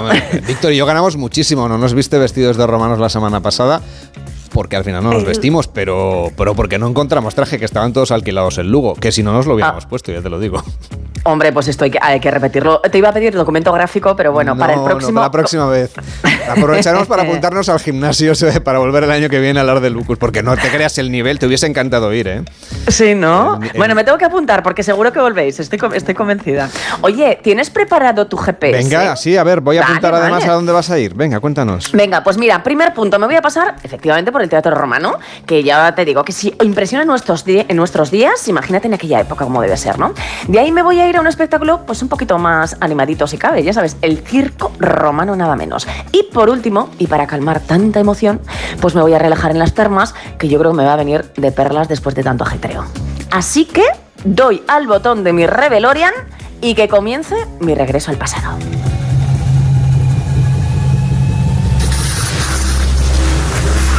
Gente viajera, ya está Rebeca Marín viajando al pasado. Esto lleva un tiempo, pero vamos, muy breve, ¿eh? Creo que ya has llegado. Eh, bueno, bueno, bueno, bueno, sí, sí, ha llegado. Bueno, sí, sí, sí, esto es rapidísimo, funciona como un tiro, el Revelorian. Mira, acabo de aterrizar en el mismísimo teatro. Voy, a hablar un poquito bajo porque me miran un poco raro, claro, me están diciendo que baje el tono. Estoy en medio de una representación y estoy en el año 16 antes de Cristo, en la época del emperador romano Augusto, cuando esta ciudad pues estaba en pleno apogeo y era la capital de la provincia de Lusitania.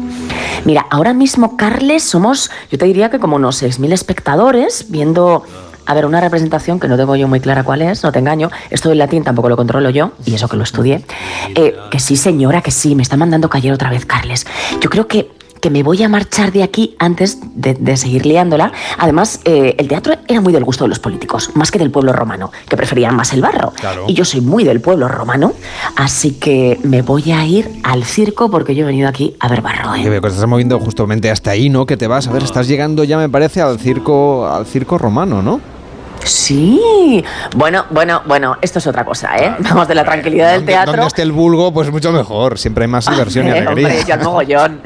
al mogollón. Bueno, no sabes la que hay liada aquí. miles de personas están sentadas esperando, pues claro, la primera de las carreras de caballos. Yo creo que esto me va a encantar, ¿eh? A ver, ten en cuenta que este circo es el mayor de los edificios que se construyeron en Mérida y uno de los circos más importantes del imperio. Bueno, esto es inmenso, Carles, ¿eh? Mide 400 metros de longitud, o sea, para que tengas una idea, es tan grande que tuvieron que construirlo fuera de la muralla porque no cabía. El aforo es de 30.000 espectadores, que yo creo que, que, una buena comparación es deciros que el Bernabéu tiene 80.000 pero claro, para la época 30.000, pues hombre, no tiene nada que envidiar, ¿eh? Y por cierto, 30.000 son los habitantes de esta ciudad en este momento, de Mérida Augusta. Así que aquí está todo Titirimundi ahora mismo. Vamos, que no cabe ni un alfiler. Bueno, mirad el griterío, ¿eh? Oye, cómo se pone la gente, de verdad que cabemos todos caballero. Ah, bueno, a pesar de las complicaciones, yo te diría que no me ha tocado mal sitio, ¿eh? No te engaño. Estoy en medio de la plebe. Los ricos están arriba, ¿vale? Pues lo que te decía, que esto es comer un poco al Bernabéu. Si tienes carne, pues te toca mejor sitio.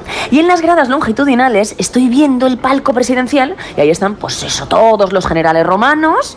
Si me deja ver todo el mundo en las curvas, estoy viendo a los jueces muy serios, claro.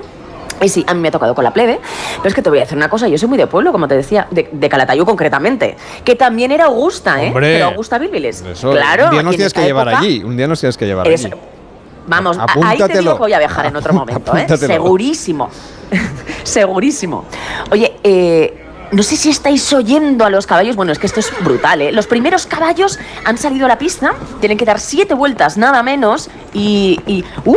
¡uh! Mira, acaba de caerse uno. Y te digo que esto no tiene buen final. Date cuenta que es que aquí, bueno, mira cómo se pone la gente, ¿eh? Aquí muchos van a perder la vida. Es que los romanos eran muy heavies. O palmabas encima de un caballo, o te comió un león si era gladiador. En fin, que luego nos quejamos del siglo XXI, pero de verdad, Carles, o sea, eh, bueno, por muy heavy que sea, aquí nadie pierde ripio. Tú sabes, ¿no? Esto de, de ver palmarla a la gente, pues se te olvida que no tienes un mendrugo de pan que echarte la boca. De ahí viene eso de la expresión pan y circo, precisamente. Bueno, para los que no lo sepan, las vigas eran los coches de dos caballos, las trigas los de tres. Y mira, bueno, cuidado con el caballo, eh. por aquí delante. cuidado. Bueno, es que ahora están las cuadrigas, que son los de cuatro y claro, son las más peligrosas por, porque, claro, el equilibrio, sostenerlo era más eh, peligroso. Eh, bueno, flipa, si los que están encima sobreviven, les dan una rama de palmera y una corona de laureles, que hasta aquí me vas a perdonar, pero chico, a mí no me compensa, ¿eh? Perder la vida por esto. Eso sí, por lo visto, luego les traía mucha fama y dinero. Vamos, que se convertían pues, en una especie de influencers de la época. Muchos de los que están ahora mismo encima de las cuadrigas son esclavos, o sea que si ganan muchas carreras, consiguen la libertad. Que yo creo que esto es sí que empieza a ser pues un premio un poquito más interesante. Te, veo entusiasmada, ¿eh? Tú en el circo y a mí que me crecen los enanos, ¿eh? Como te muevas un poco al siguiente punto, que venga, dale caña. Venga. Bueno, no te pongas nerviosa, Carles, que es que igual no se te ha actualizado el GPS, ¿eh? O sea, ah, que ya te estás cambiando. Espera, que le voy a dar a F5. Claro, claro, claro, actualiza, actualiza, porque ahora mismo ya estoy en otro sitio. Mira, me encuentro como una reina en las termas. Mira, qué gustazo. Hacía yo que no iba a un spa. Bueno, un spa como este, ¿eh? que los romanos no tenían ni un pelo de tontos. En esta época, en Merida Augusta, bueno, tenía 19 balnearios como el que me encuentro ahora mismo. A ver, silencio, silencio. No había mucho porque, claro, tú date cuenta que este es un lugar público, ¿no? Donde la gente, pues, viene a charlar relajadamente. ¿Y aquí quiénes estamos? Bueno, pues una vez más el pueblo. Porque todos los que no podían tener un baño en casa, el pueblo y los esclavos, bueno, pues podían venir a las termas. Pero, ¿qué sentido más guay de lo público, ¿eh? Tenían los romanos. Mira, en esta época como te figurarás, estaban separados los baños de los hombres y las mujeres. Yo me encuentro ahora mismo rodeada de mujeres, pero en alguna ocasión durante el imperio, atento, se permitió que se juntasen ambos. Que no sé yo cómo acabaría la cosita, ¿eh? Bueno, hay piscinas de agua caliente y voy a... Venga, voy a ser valiente. Voy a probar una de... ¡Uh! Mira, mira, mira, me estoy metiendo en una de agua fría. Venga, sin temor, sin temor. Porque me ha dicho una señora que esto del cambio de temperatura es muy sano, que te activa la circulación. Y esto se lo inventaron los romanos, ¿eh? Bueno, y sobre todo lo que se inventaron, que me parecían listísimos, es el sistema de túneles y, tubos de agua caliente de vapor que tienen por debajo para alimentar, bueno, pues todas las distintas estancias. Ay, qué maravilla, Carles, qué muy buen sitio, ¿eh? Bueno, Rebeca, que te quedas ahí un ratito descansando. Yo seguiré con el programa. Te dejo ahí relajada, pero no te creas, ¿eh? Quizás este bañito de, agua fría para para el calor que estamos pasando por aquí, también nos iría la mar de bien. Como comentaba Rebeca, el Festival de Teatro de Mérida arranca hoy mismo, así que pueden trasladarse hasta Mérida, disfrutar de uno de los clásicos que allí se representan, vivir un poco esa época romana llevada al siglo XXI, porque todavía se conserva ese conjunto arqueológico y de hecho, recordemos que fue declarado Patrimonio de la Humanidad el año 1993. Si quieren disfrutar del circo, también pueden hacerlo porque además es de los pocos circos romanos que hoy todavía puede contemplarse en toda su planta. Y lo de las termas pues está más difícil, así que les recomiendo una buena piscina porque lo del calor se mantiene tanto en la época romana como hoy en día. Disfruta de ese bueno, de ese baño romano. Cuídate. Recuerda que mañana tienes cita con Jaime Cantizano. Cuídate. Eh, sí, sí, sí, no me voy a quedar hasta que me arrugue, te lo prometo. Pero eso es un bañito más, un bañito más, pero en la caliente. Adiós, Carles. Disfruta, hacemos una pausa en Gente Viajera y nos vamos al Museo del Vino en Valdepeñas. En Onda Cero, Gente Viajera, Carlas Lamelo. El lunes 10 de julio, Pedro Sánchez, Alberto Núñez Feijó. El único cara a cara de estas elecciones, solo en A3 Media, el grupo audiovisual líder. Nueva victoria de Carlos Alcaraz que ha culminado dibujando un misterioso mensaje. ¿Qué nos quiere decir Carlos? Carlos se aproxima. Bueno, estamos expectantes. ¿Qué significa tu mensaje? Región de Murcia, ya lo entenderás. Dos mares, mucho sol y la mejor gastronomía. Costa Cálida, región de Murcia. Ven y lo entenderás. Es que me voy unos días y no me gusta nada que la casa esté vacía. Bueno, estará vacía, pero ahora se queda protegida. Mira, estos sensores en las puertas y ventanas nos avisan si alguien intenta entrar.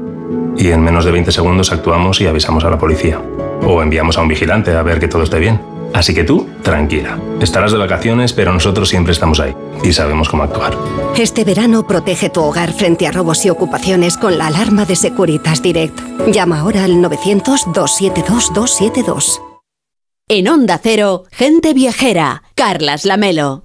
Estamos en Valdepeñas, un lugar que por supuesto está completamente ligado al mundo del vino y estamos en el Museo del Vino. Nos acompaña Manuel López, que es su director. ¿Qué tal Manuel? Muy buenos días. Hola, ¿qué tal? Muy buenos días. Nos vas a hacer una visita guiada, nos vas a llevar por este museo que como no puede ser de otra manera, está ubicado en una antigua bodega. Sí, está ubicado en la antigua bodega del, del Locadio Morales, empresario vitivinicultor de Valdepeñas. Eh, y está datada del año 1901, que se puede ver en la reja que hay a la entrada desde el porche a la, a la nave de ¿Cómo es este lugar en el que estamos? Vamos a describirlo. Hay un pozo, estamos en lo que es el un, patio, es ¿no? un patio majestuoso que, que ya quería eh, Leocadio cuando construye la bodega, pues quería eh, ya tenía esa visión ¿no? de, de, de, futuro para, para, el tema de la enología, del enoturismo y demás. Y bueno, pues preside el patio, el pozo, que es original de la bodega, con brocal de piedra de una sola pieza. Y luego también tenemos la cepa que estuvo eh, presidiendo el stand de Castilla-La Mancha en la edición de Fitur 2022, que donó a, al Ayuntamiento de Valdepeñas y el Ayuntamiento de Valdepeñas la ha depositado aquí y luego forma parte también en conju el conjunto escultórico de unas moléculas que se van formando, que se van uniendo, que hacen el grano de, de la uva que están colgadas en la nave de Tinajas. Este es un patio que recuerda a los que podemos ver en las casas solariegas, pero este era un patio de trabajo. Sí, sí, indudablemente. Aquí eh, todo se traducía en, en el, las labores del día a día de la bodega, eh, desde la época de la vendimia hasta pasada la vendimia, labor, las tareas de limpieza y luego ya pues el, el, las tareas de llenado de las tinajas, eh, los, los toneles para llevarlas a, al tren del vino a la estación, que por eso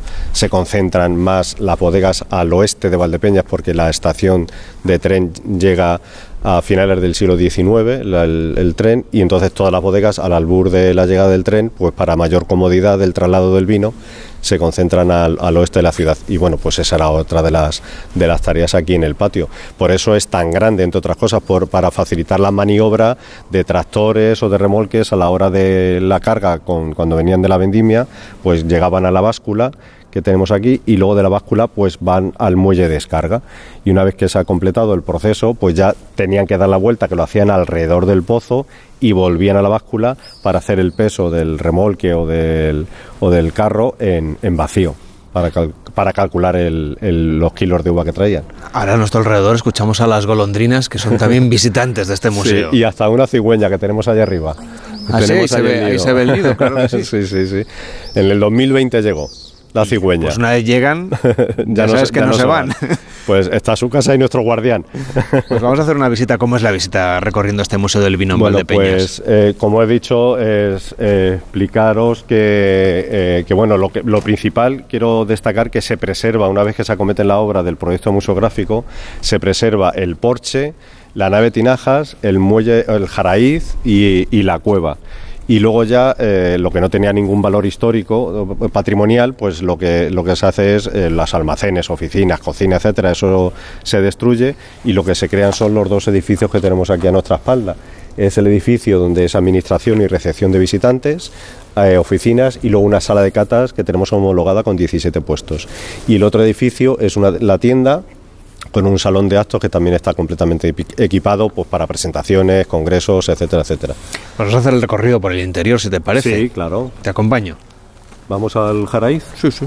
Bueno, pues eh, como he dicho anteriormente, pues ya tenemos la llegada del, del remolque a la, a la báscula, se pesa y una vez que se ha pesado lleno, pues nos acercamos ya al muelle de, de descarga. Y una vez que hemos llegado al muelle de descarga, o bien con las capachas que venían, eh, ba- capachas de esparto o luego de plástico, cuando venían llenas, pues se dejaban en la- el muelle de descarga y con el toma muestras lo que se hacía era pinchar el remolque o pinchar eh, la capacha para extraer muestras de, de uva y luego pasar a esa pequeña moledora se prensa, o sea, se, eh, se moltura esa uva y lo que se hace es extraer el mosto para calcular el grado de azúcar que trae el mosto y para hacer luego el pago correspondiente. Que eso no ha cambiado, porque cuando hacemos la fiesta de la vendimia No, de no, Onda eso- Cero, vemos que ahora es mucho más rápido y mucho Sí. más eh, digital, Ya, ya, y pero más el proceso, pero el proceso es parecido. El proceso es el mismo. Eso, lo que cambian son las máquinas y las, esas nuevas O tecnologías. sea, ahora llegan y en nada, en medio minuto ya han hecho toda la analítica de,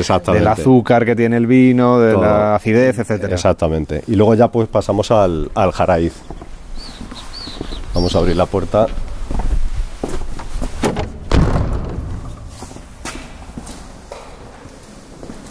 Y aquí está toda la maquinaria que se utilizaba entonces, ¿no? Exactamente. Entonces, una vez que hemos eh, descargado la uva y hemos hecho la toma de muestra, ya volcamos en la moledora el- la uva. Entonces, eh, la moledora lo que hace es eh, mm, estrujar la uva y eh, antiguamente, a final del siglo XIX, principios del XX, lo que se hacía era echarlo en los trojes, que eran trojes eh, de madera, ¿no? que estaban en posición eh, vertical.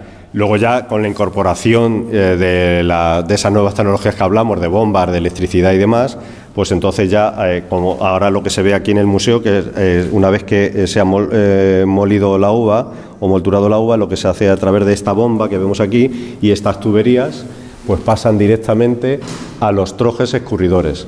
¿Qué es lo que hacen los trojes? Por peso, por gravedad, la uva se prensa y sale el primer mosto que se ha llamado siempre mosto flor, que cae a esa canaleta para luego pasarla a la nave de tinajas. Y luego ya eh, se prensaba con estas prensas verticales que antes se accionaban de forma manual. Eso es un tema también a destacar. O sea, ir dándole vueltas ahí al volante. Exactamente. Ahora en la nave tinaja veremos ese detalle. Y entonces luego ya se incorporan esas cabezas eléctricas donde con los motores lo que hace es accionar la prensa y eh, estrujar la agua, prensar la agua para accionar el mosto y que las canaletas, se ve el detalle de la canaleta para luego llevarla, trasladarla a, la- a las tinajas. Entonces, para contarlo, una vez se ponían ahí el- los restos de, de la uva que había pasado esa, esa primera fase, se estrujaba, digamos, ¿no? Se prensaba, Se prensaba. obviamente, que sería la palabra propiamente dicha, para extraer eh, todo el mosto, que mosto. quedase y a través de estas canalizaciones llegaba entonces a la nave de tinajas para el mosto introducirlo en la nave de tinajas. Luego también se incorpora esta prensa horizontal que vemos, que tiene más capacidad y eh, lo que hace es estar dando vueltas constantemente mientras que va, las camisas se van juntando y van presionando y van prensando la uva. Entonces, eh, a través de las rejillas que vemos, va cayendo el mosto, va cayendo a ese pocillo y luego a través de esta canaleta que vemos aquí, pues va también a la nave de tinajas. Una vez que se ha prensado toda la uva, lo que es la casca y el, el ollejo,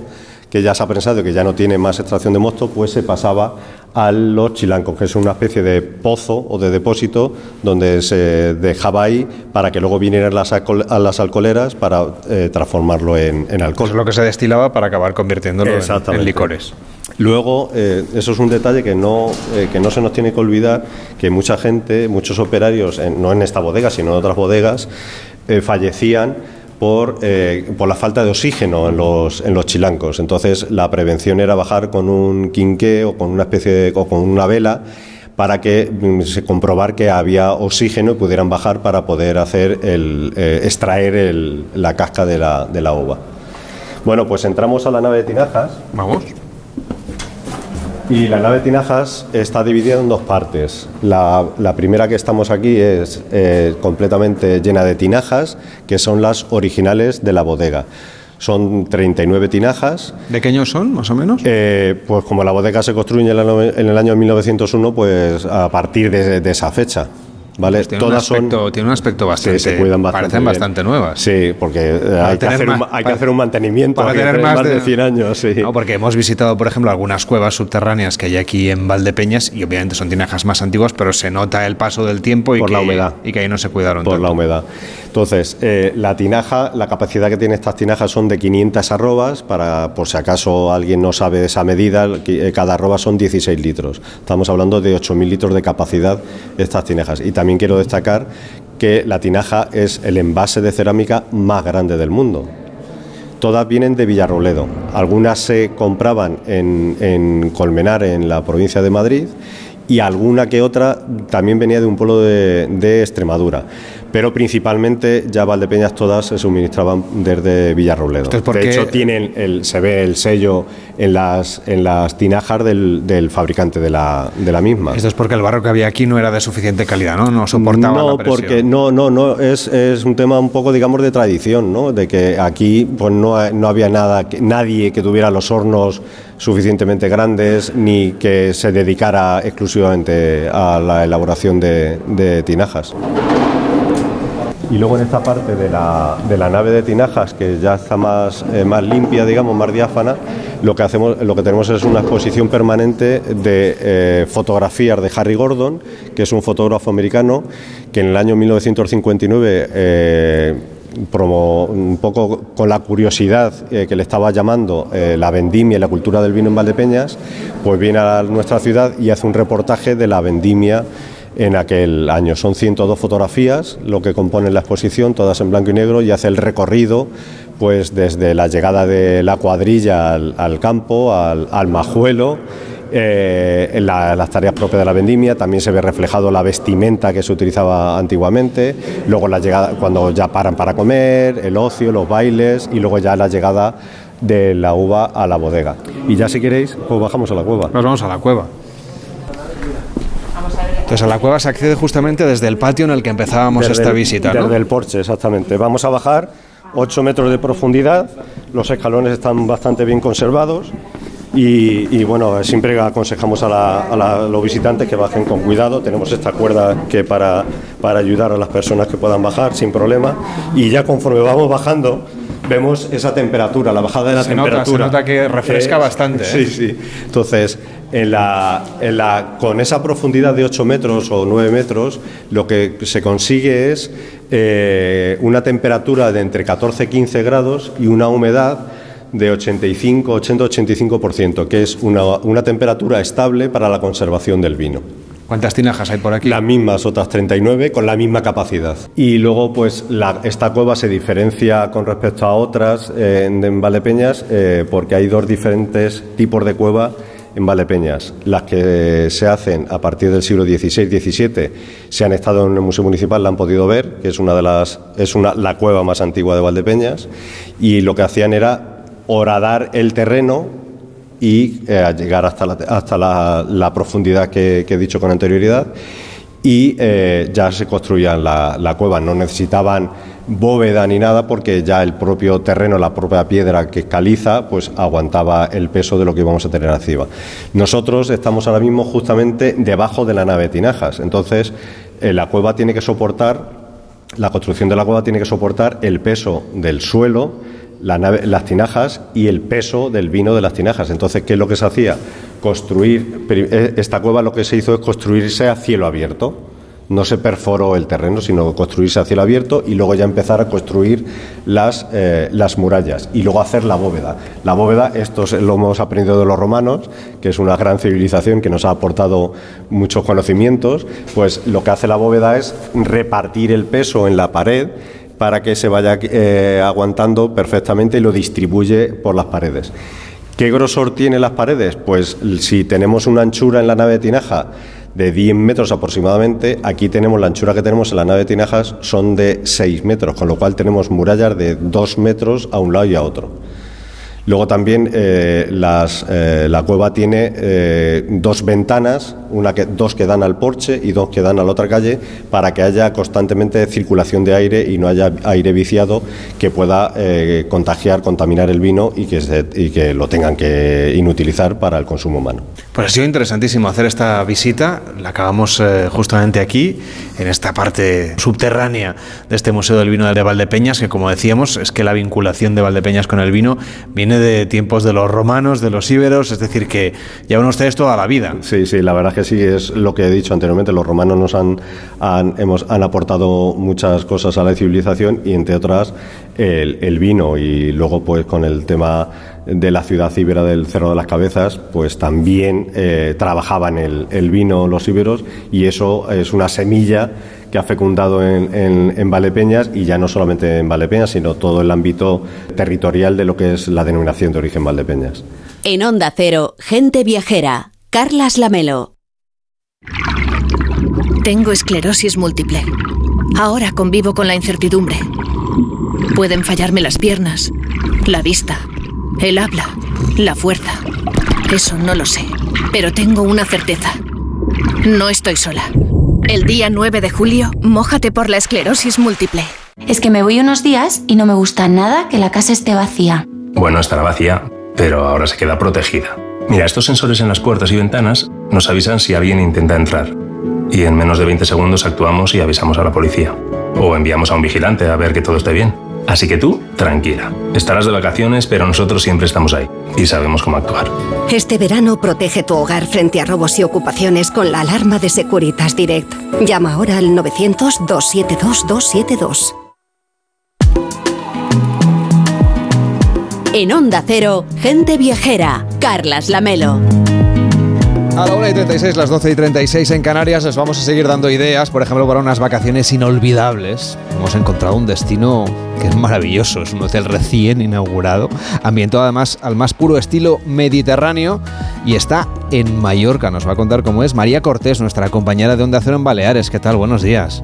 Hola Carlos, ¿qué tal? Buenos días. Ahora ya desvelamos el secreto. El tenista Rafa Nadal y Melia Hotels International han inaugurado esta semana en Mallorca el Hotel Cel, el primero de la marca creada por el tenista y la cadena hotelera. Tú estuviste en la inauguración, en ese evento. Cuéntanos qué tal fue.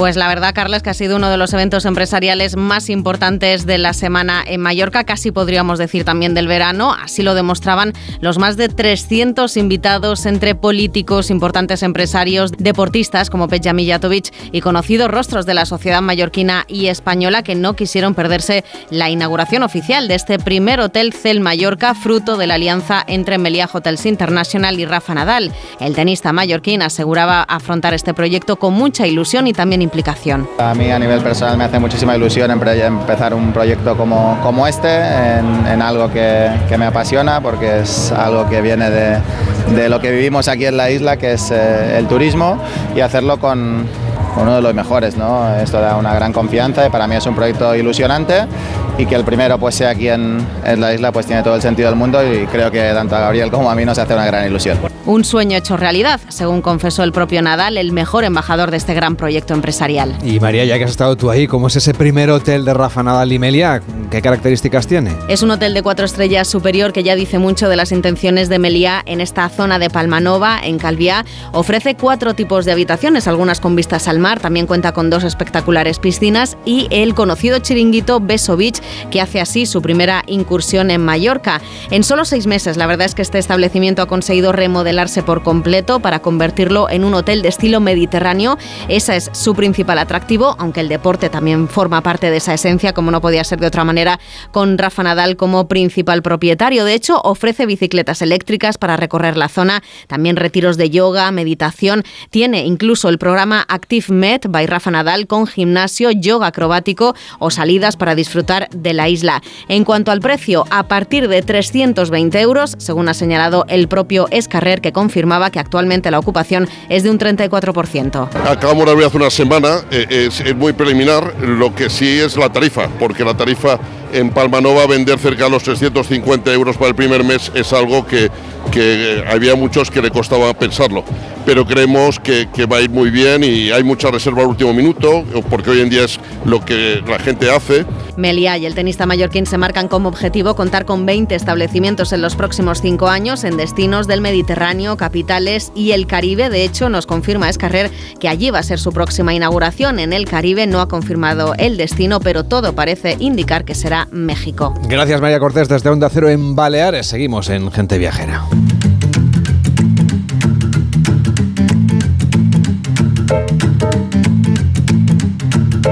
Les venimos contando, y usted ya lo sabe, sobre todo si es de los que se va de vacaciones, eh, inauguramos el mes de julio, por lo tanto tiempo para irse a disfrutar pues, de las calles del lugar en el que usted esté en España o en cualquier otra parte del mundo, porque claro, no hay nada más español que irse de bares, que irse de tapas, tomar algo que pues eso nos ayude sobre todo a sobrellevar ¿no? esas altas temperaturas, Víctor, que estamos soportando también como podemos. Desde luego, y más si acompañamos bueno, pues esas bebidas o reunión social con una buena tapa. Desde los pinchos típicos hasta las tapas más innovadoras, nunca falta variedad y dependiendo también del lugar en el que estemos tomando esa tapa o esa bebida, pues podemos acercarnos a la gastronomía típica de, esa zona donde estemos. Hoy vamos a hacer una ruta por las tapas, en este caso de Barcelona, pero también del concepto de, de irse de tapas con Oscar Brock, que es periodista gastronómico, experto en tapas en la ciudad condal. Y además ustedes lo verán en la sexta con Alfonso Arús. ¿Qué tal, Oscar? ¿Cómo estás? Buenos días. ¿Qué tal? Buenos días. Y ahora que veníamos de Mallorca, de ese Hotel Cel, tú me querías recomendar también las tapas mallorquinas. Menorquinas. Menorquinas. Cuidado, ah, sí, no, no, entonces, sí, en cualquier sí, caso, ya que venimos de Baleares, lo repito. Exacto, no, Ya no, que venimos bien, de está bien Baleares. ligado, está- está bien ligado. De Mallorca saltamos a Menorca. Eh, es que yo creo que eh, se habla mucho de las tapas andaluzas, tapas en Madrid, que todos las conocemos y que son buenísimas, pero yo creo que mucha gente desconoce, también hay tapas mallorquinas, ¿eh? pero yo conozco Menorca, mi pareja es de Menorca, lo conozco muy a fondo la gastronomía de, de esa tierra.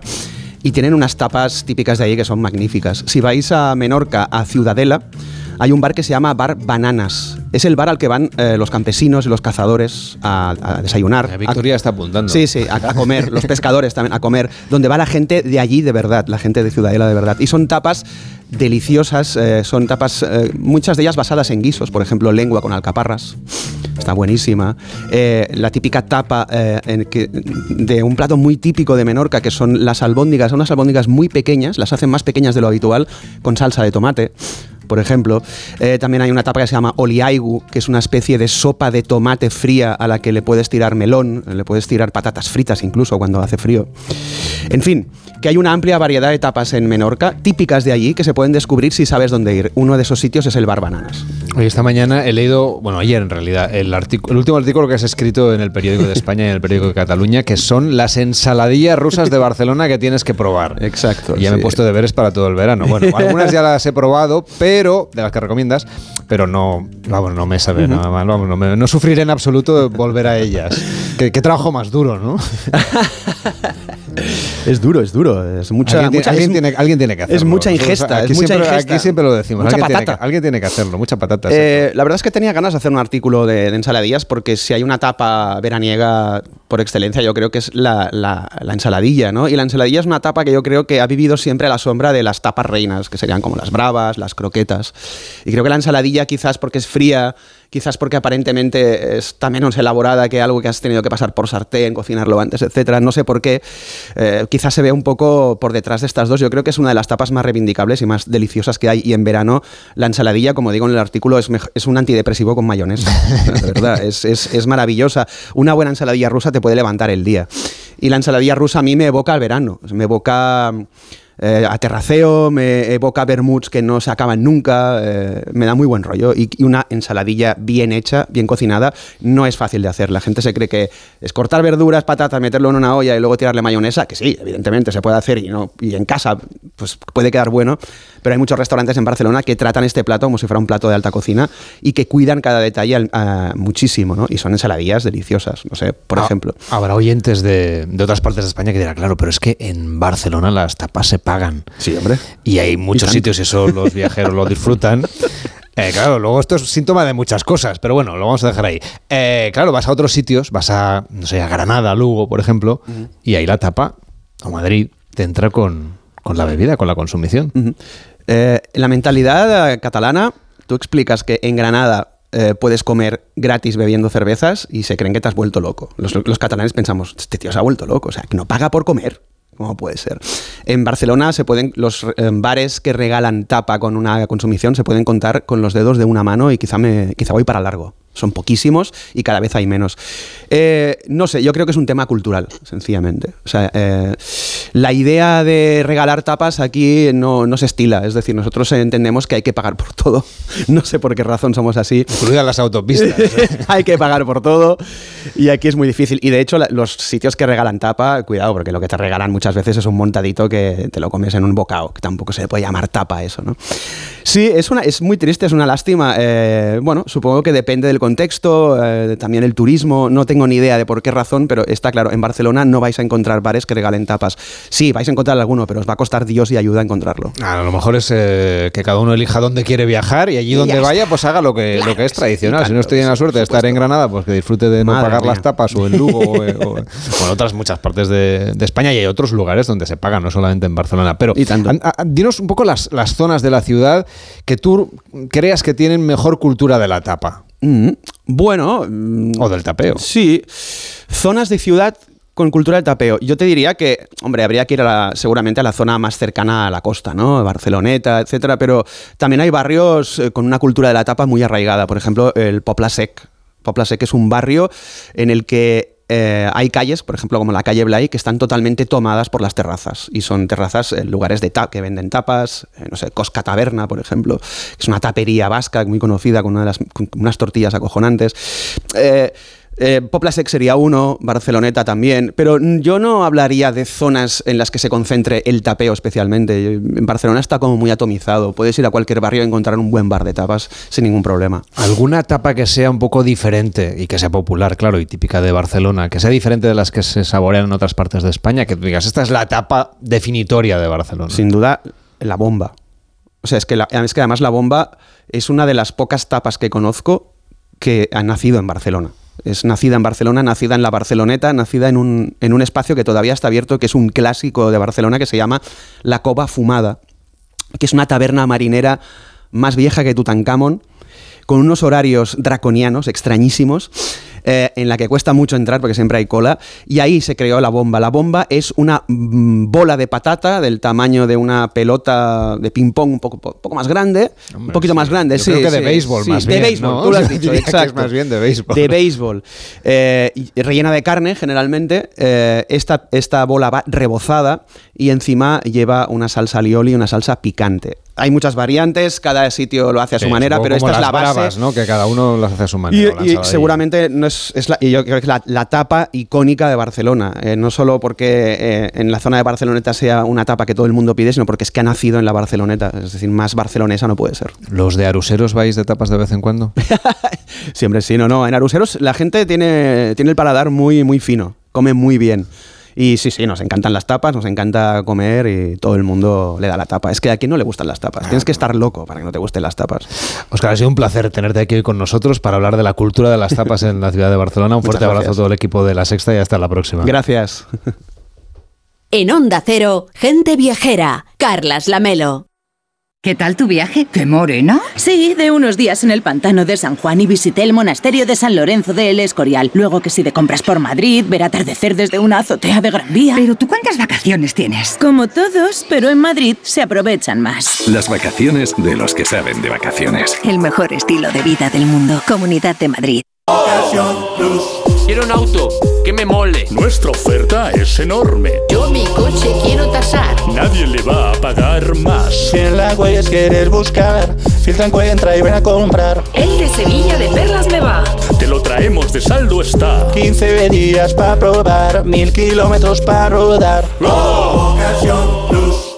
En la Comunidad de Madrid apostamos por un modelo energético más limpio y sostenible. Por eso, ponemos en marcha el Plan Renove 2023 de calderas y calentadores individuales para aumentar la eficiencia y reducir el consumo. Infórmate y recibe ayudas de hasta 450 euros para la sustitución de tu antigua caldera. Con este gesto, ahorras energía y proteges el medio ambiente. Comunidad de Madrid. Facebook, Twitter, YouTube. Hay más de un medio para que nos sigas. ¿Cuál te gusta más? Onda Cero es la radio que siempre va contigo, porque estamos en las redes sociales para que nos sigas, para que opines, para que compartas noticias. OndaCero.es, más y mejor.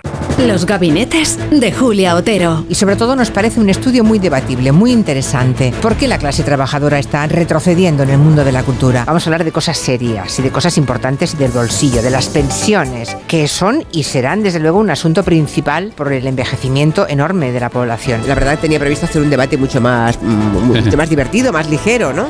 Pero la actualidad nos ha venido así, así que no hay más remedio que hincarle el diente a esto. Debates personales para aprender, compartir y descubrir otras formas de pensar. Julia en la Onda, cada tarde a las 3 y cuando quieras en la web y en la app de Onda Cero. Te mereces esta radio. Onda Cero, tu radio.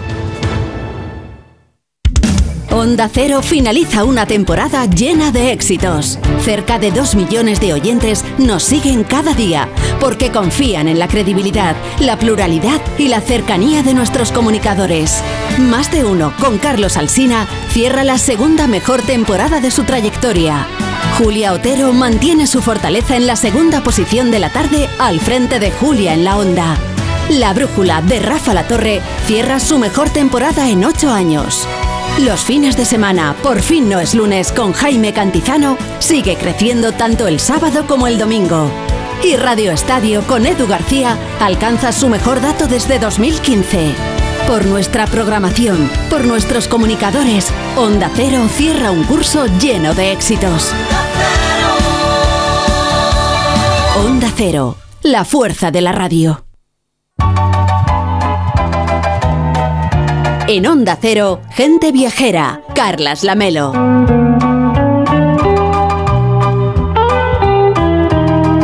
Oui, en présence de Picasso, nous pouvions qu'être euh, très humbles. Se preguntarán quién es esta voz que traduzco para los que no sepan francés. Por ejemplo, dice, en presencia de Picasso uno solo podría sentirse muy humilde, muy pequeño, de lo imponente que era su mera presencia o sus ojos negros y también su amabilidad con la gente con la que trabajaba codo con codo. Bien, es la voz del alfarero Dominique Sassy, compañero del genio malagueño durante los siete años en los que Picasso se instaló en el pueblo francés de Valoris para consagrarse a la cerámica. Esta villita de tradición alfarera es uno de los muchos rincones del sur de Francia que nuestra compañera Elena del Amo acaba de recorrer siguiendo los pasos de Picasso en este año en el que, como ya saben seguro, el planeta entero conmemora el 50 aniversario de su muerte, del que probablemente es el artista más rompedor, más completo y más universal del siglo XX. Hola Elena, ¿cómo estás? Buenos días. Buenos días, Lamelo. Qué privilegio haber podido hablar con alguien tan interesante como Dominique Sassy. Sí, sí, sí, un lujo absoluto haber podido conocer gente, a gente que, que, que, que, vivió con Picasso, como en el caso de Dominique, que trabajó con él durante años y puede hablar de su vida y de su obra con conocimiento directo de causa. Pero también ha sido un lujo haber podido atisbar algunas de las casas donde vivió. Digo atisbar porque la mayoría de las casas donde vivió Picasso en el sur de Francia son privadas y hasta la valla puedes llegar. Pero sí puedes recorrer eh, escenarios que inspiraron sus cuadros. Eh, escenarios también, pues desde playas hasta cafés o restaurantes donde disfrutaba con los eh, amigos y con la familia, porque Picasso en todas partes en este recorrido me iban contando que era una máquina de trabajar, se pasaba las noches en blanco pintando, se levantaba tarde, pero eso sí, el día que dejaba de trabajar era, vamos, de fiesta era el, el, el más intenso y el más divertido de todos. Pero lo que ha sido sobre todo un lujo es haber podido admirar tantísima obra suya cómo atesoran pues, tantos museos vinculados a Picasso como se, se, esparcen por el sur de Francia, tanto por la parte más próxima a España, la parte de la Provenza, como en la Costa Azul. Eh, desde pequeñas ciudades del encanto de Arles, de Aviñón o de Antibes, hasta pueblitos que son una bombonera como Mougins o como Menegre, donde la mansión de una de sus mujeres, la fotógrafa Dora Mar, otro personaje interesantísimo en el que interesa indagar, pues su, su residencia alberga hoy un centro para artistas, una residencia para artistas en un entorno que es un espectáculo o está, como no, el pueblito del que hablábamos de tradición alfarera de, de Balogís. Por todos estos escenarios se van a seguir celebrando los próximos meses montones de exposiciones y de actividades vinculadas a Picasso y que ya están disfrutando miles de viajeros llegados de medio mundo para rendirle homenaje. Bueno, él sí que vivió por medio mundo, entre otros muchos lugares. Picasso residió en Málaga, en Barcelona, en París, con fabulosos museos consagrados a su obra, que por supuesto también se suman este año a las celebraciones exposiciones en su honor. Pero, claro, él tuvo una idílica relación con el sur de Francia. Sí, eh, un idilio que duró muchísimas décadas, desde antes incluso de instalarse en Antibes en 1946 hasta su muerte en 1973 en su casa de Moulin a los 91 años, ya muy mayor, pero me aseguraban, como decía antes, que sin parar de trabajar, de crear y de romper moldes con una actividad frenética hasta el último momento. Pero situémonos en 1946, que es cuando, aunque allí había visitado muchas veces el sur de Francia antes, se muda allí definitivamente. Acababa de terminar la Segunda Guerra Mundial que Picasso había vivido en el París ocupado por los nazis. La ciudad, te puedes imaginar, estaba como toda Europa arrasada y España, no estaba mucho mejor, o sea, en plena posguerra, tras nuestra guerra civil y gobernada por Franco. Por mucho que Picasso añorara España, a un alma libre como él ni se le pasaba por la cabeza regresar para vivir en una dictadura y aunque hubiera querido, que no quiso, tampoco habría podido hacerlo, porque no olvidemos que en 1937 ya había pintado el Guernica para denunciar el bombardeo que Franco le permitió realizar a la aviación alemana sobre esta aldea vizcaína y de inmediato el Guernica se había convertido en un símbolo contra la barbarie del fascismo o de la guerra. O sea que Picasso, aun siendo mmm, ya en aquellos días un artista aclamado en todo el planeta porque tuvo éxito desde muy joven, en la España franquista era persona no grata. Dicen por ahí que se instaló en el sur de Francia, en parte por lo mucho que le recordaba en realidad a España. Y es cierto, ya en 1920, dos décadas y pico antes de instalarse definitivamente en el sur de Francia, había visitado Arles, que es una ciudad provenzal maravillosa, de verdad, un anfiteatro, una huella romana que ningún viajero debería perderse, aunque lo que atrajo a Picasso hasta Agla fue la luz que había inspirado a Van Gogh, a quien admiraba muchísimo. Pero allí además se encontró pues, con las fiestas flamencas de los gitanos franceses, las corridas de toros de la plaza de Agla, que tanto echaba de menos en España, y ese fue uno de los motivos por los que volvió a Agla a lo largo de su vida. Por cierto, que sin necesidad de viajar a Francia en este momento, hasta el 28 de julio en Madrid, el Centro Cultural de la Villa exhibe la exposición Picasso en fotos, donde pueden verse infinidad de imágenes suyas, tanto en plena creación como en su día a día más cotidiano, con, con, sus amigos, porque Picasso se habla mucho de sus mujeres y tal, pero es que Picasso era un hombre intenso que tuvo muchas mujeres, pero tuvo muchísimos amigos que eran la élite de la intelectualidad del momento, Max Jacob, Paul Eluard, eh, Cocteau, Matisse, Modigliani, o sea, era un intenso para todo. Muchas de estas fotografías con grandes amigos fueron tomadas por un fotógrafo que era precisamente de Agla, eh, Lucien Clerch, con quien tuvo una, amistad de por vida y cuya hija, Anne Clerch, me contaba mmm, cómo a través de estas fotos de la exposición de Madrid pude también conocerse al Picasso más humano y lo, divertido que era cuando, cuando dejaba de trabajar, eso sí. broma y mm, bueno, lo veas en, en la expo en Madrid, uh, cuando pinta unas fotos se transforma y también lo veas en las fotos de mi padre se transforma cuando hay una, una fiesta con, con, los gitanos, se pone una, una máscara uh, de mujer, baila.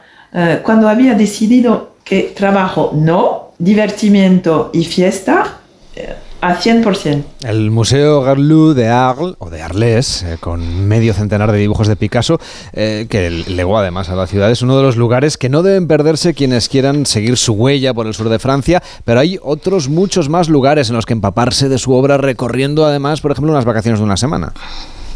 Sí, eh, mira, no puede faltar el Museo de Antibes, eh, porque en 1946 se instaló allí, el conservador del museo le dejó el castillo de Grimaldi para que eh, haz con ello lo que quieras. Se instaló, creo, y le regaló muchísima obra a, la ciudad que fue el germen del Museo Picasso de Antibes.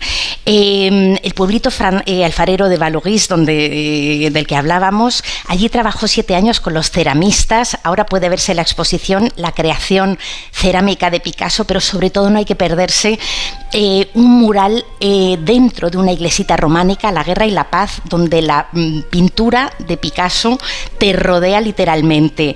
Eh, está la ciudad de Aviñón, donde se hicieron las últimas dos grandes exposiciones, cuando él vivía, 1970 y 73, que tuvieron muy mala crítica porque era tan rompedor, incluso ya nonagenario, que el público no, no supo entenderlo. Entonces, eh, Aviñón, eh, tienes allí su museo Angladón, donde tienes más obras de Picasso entre Cézanne, Degas, Modigliani, y como colofón dejamos el pueblito de Mougins, donde, donde murió en 1973, que allí al parecer no se llevaba bien con el alcalde y no le cedió obra.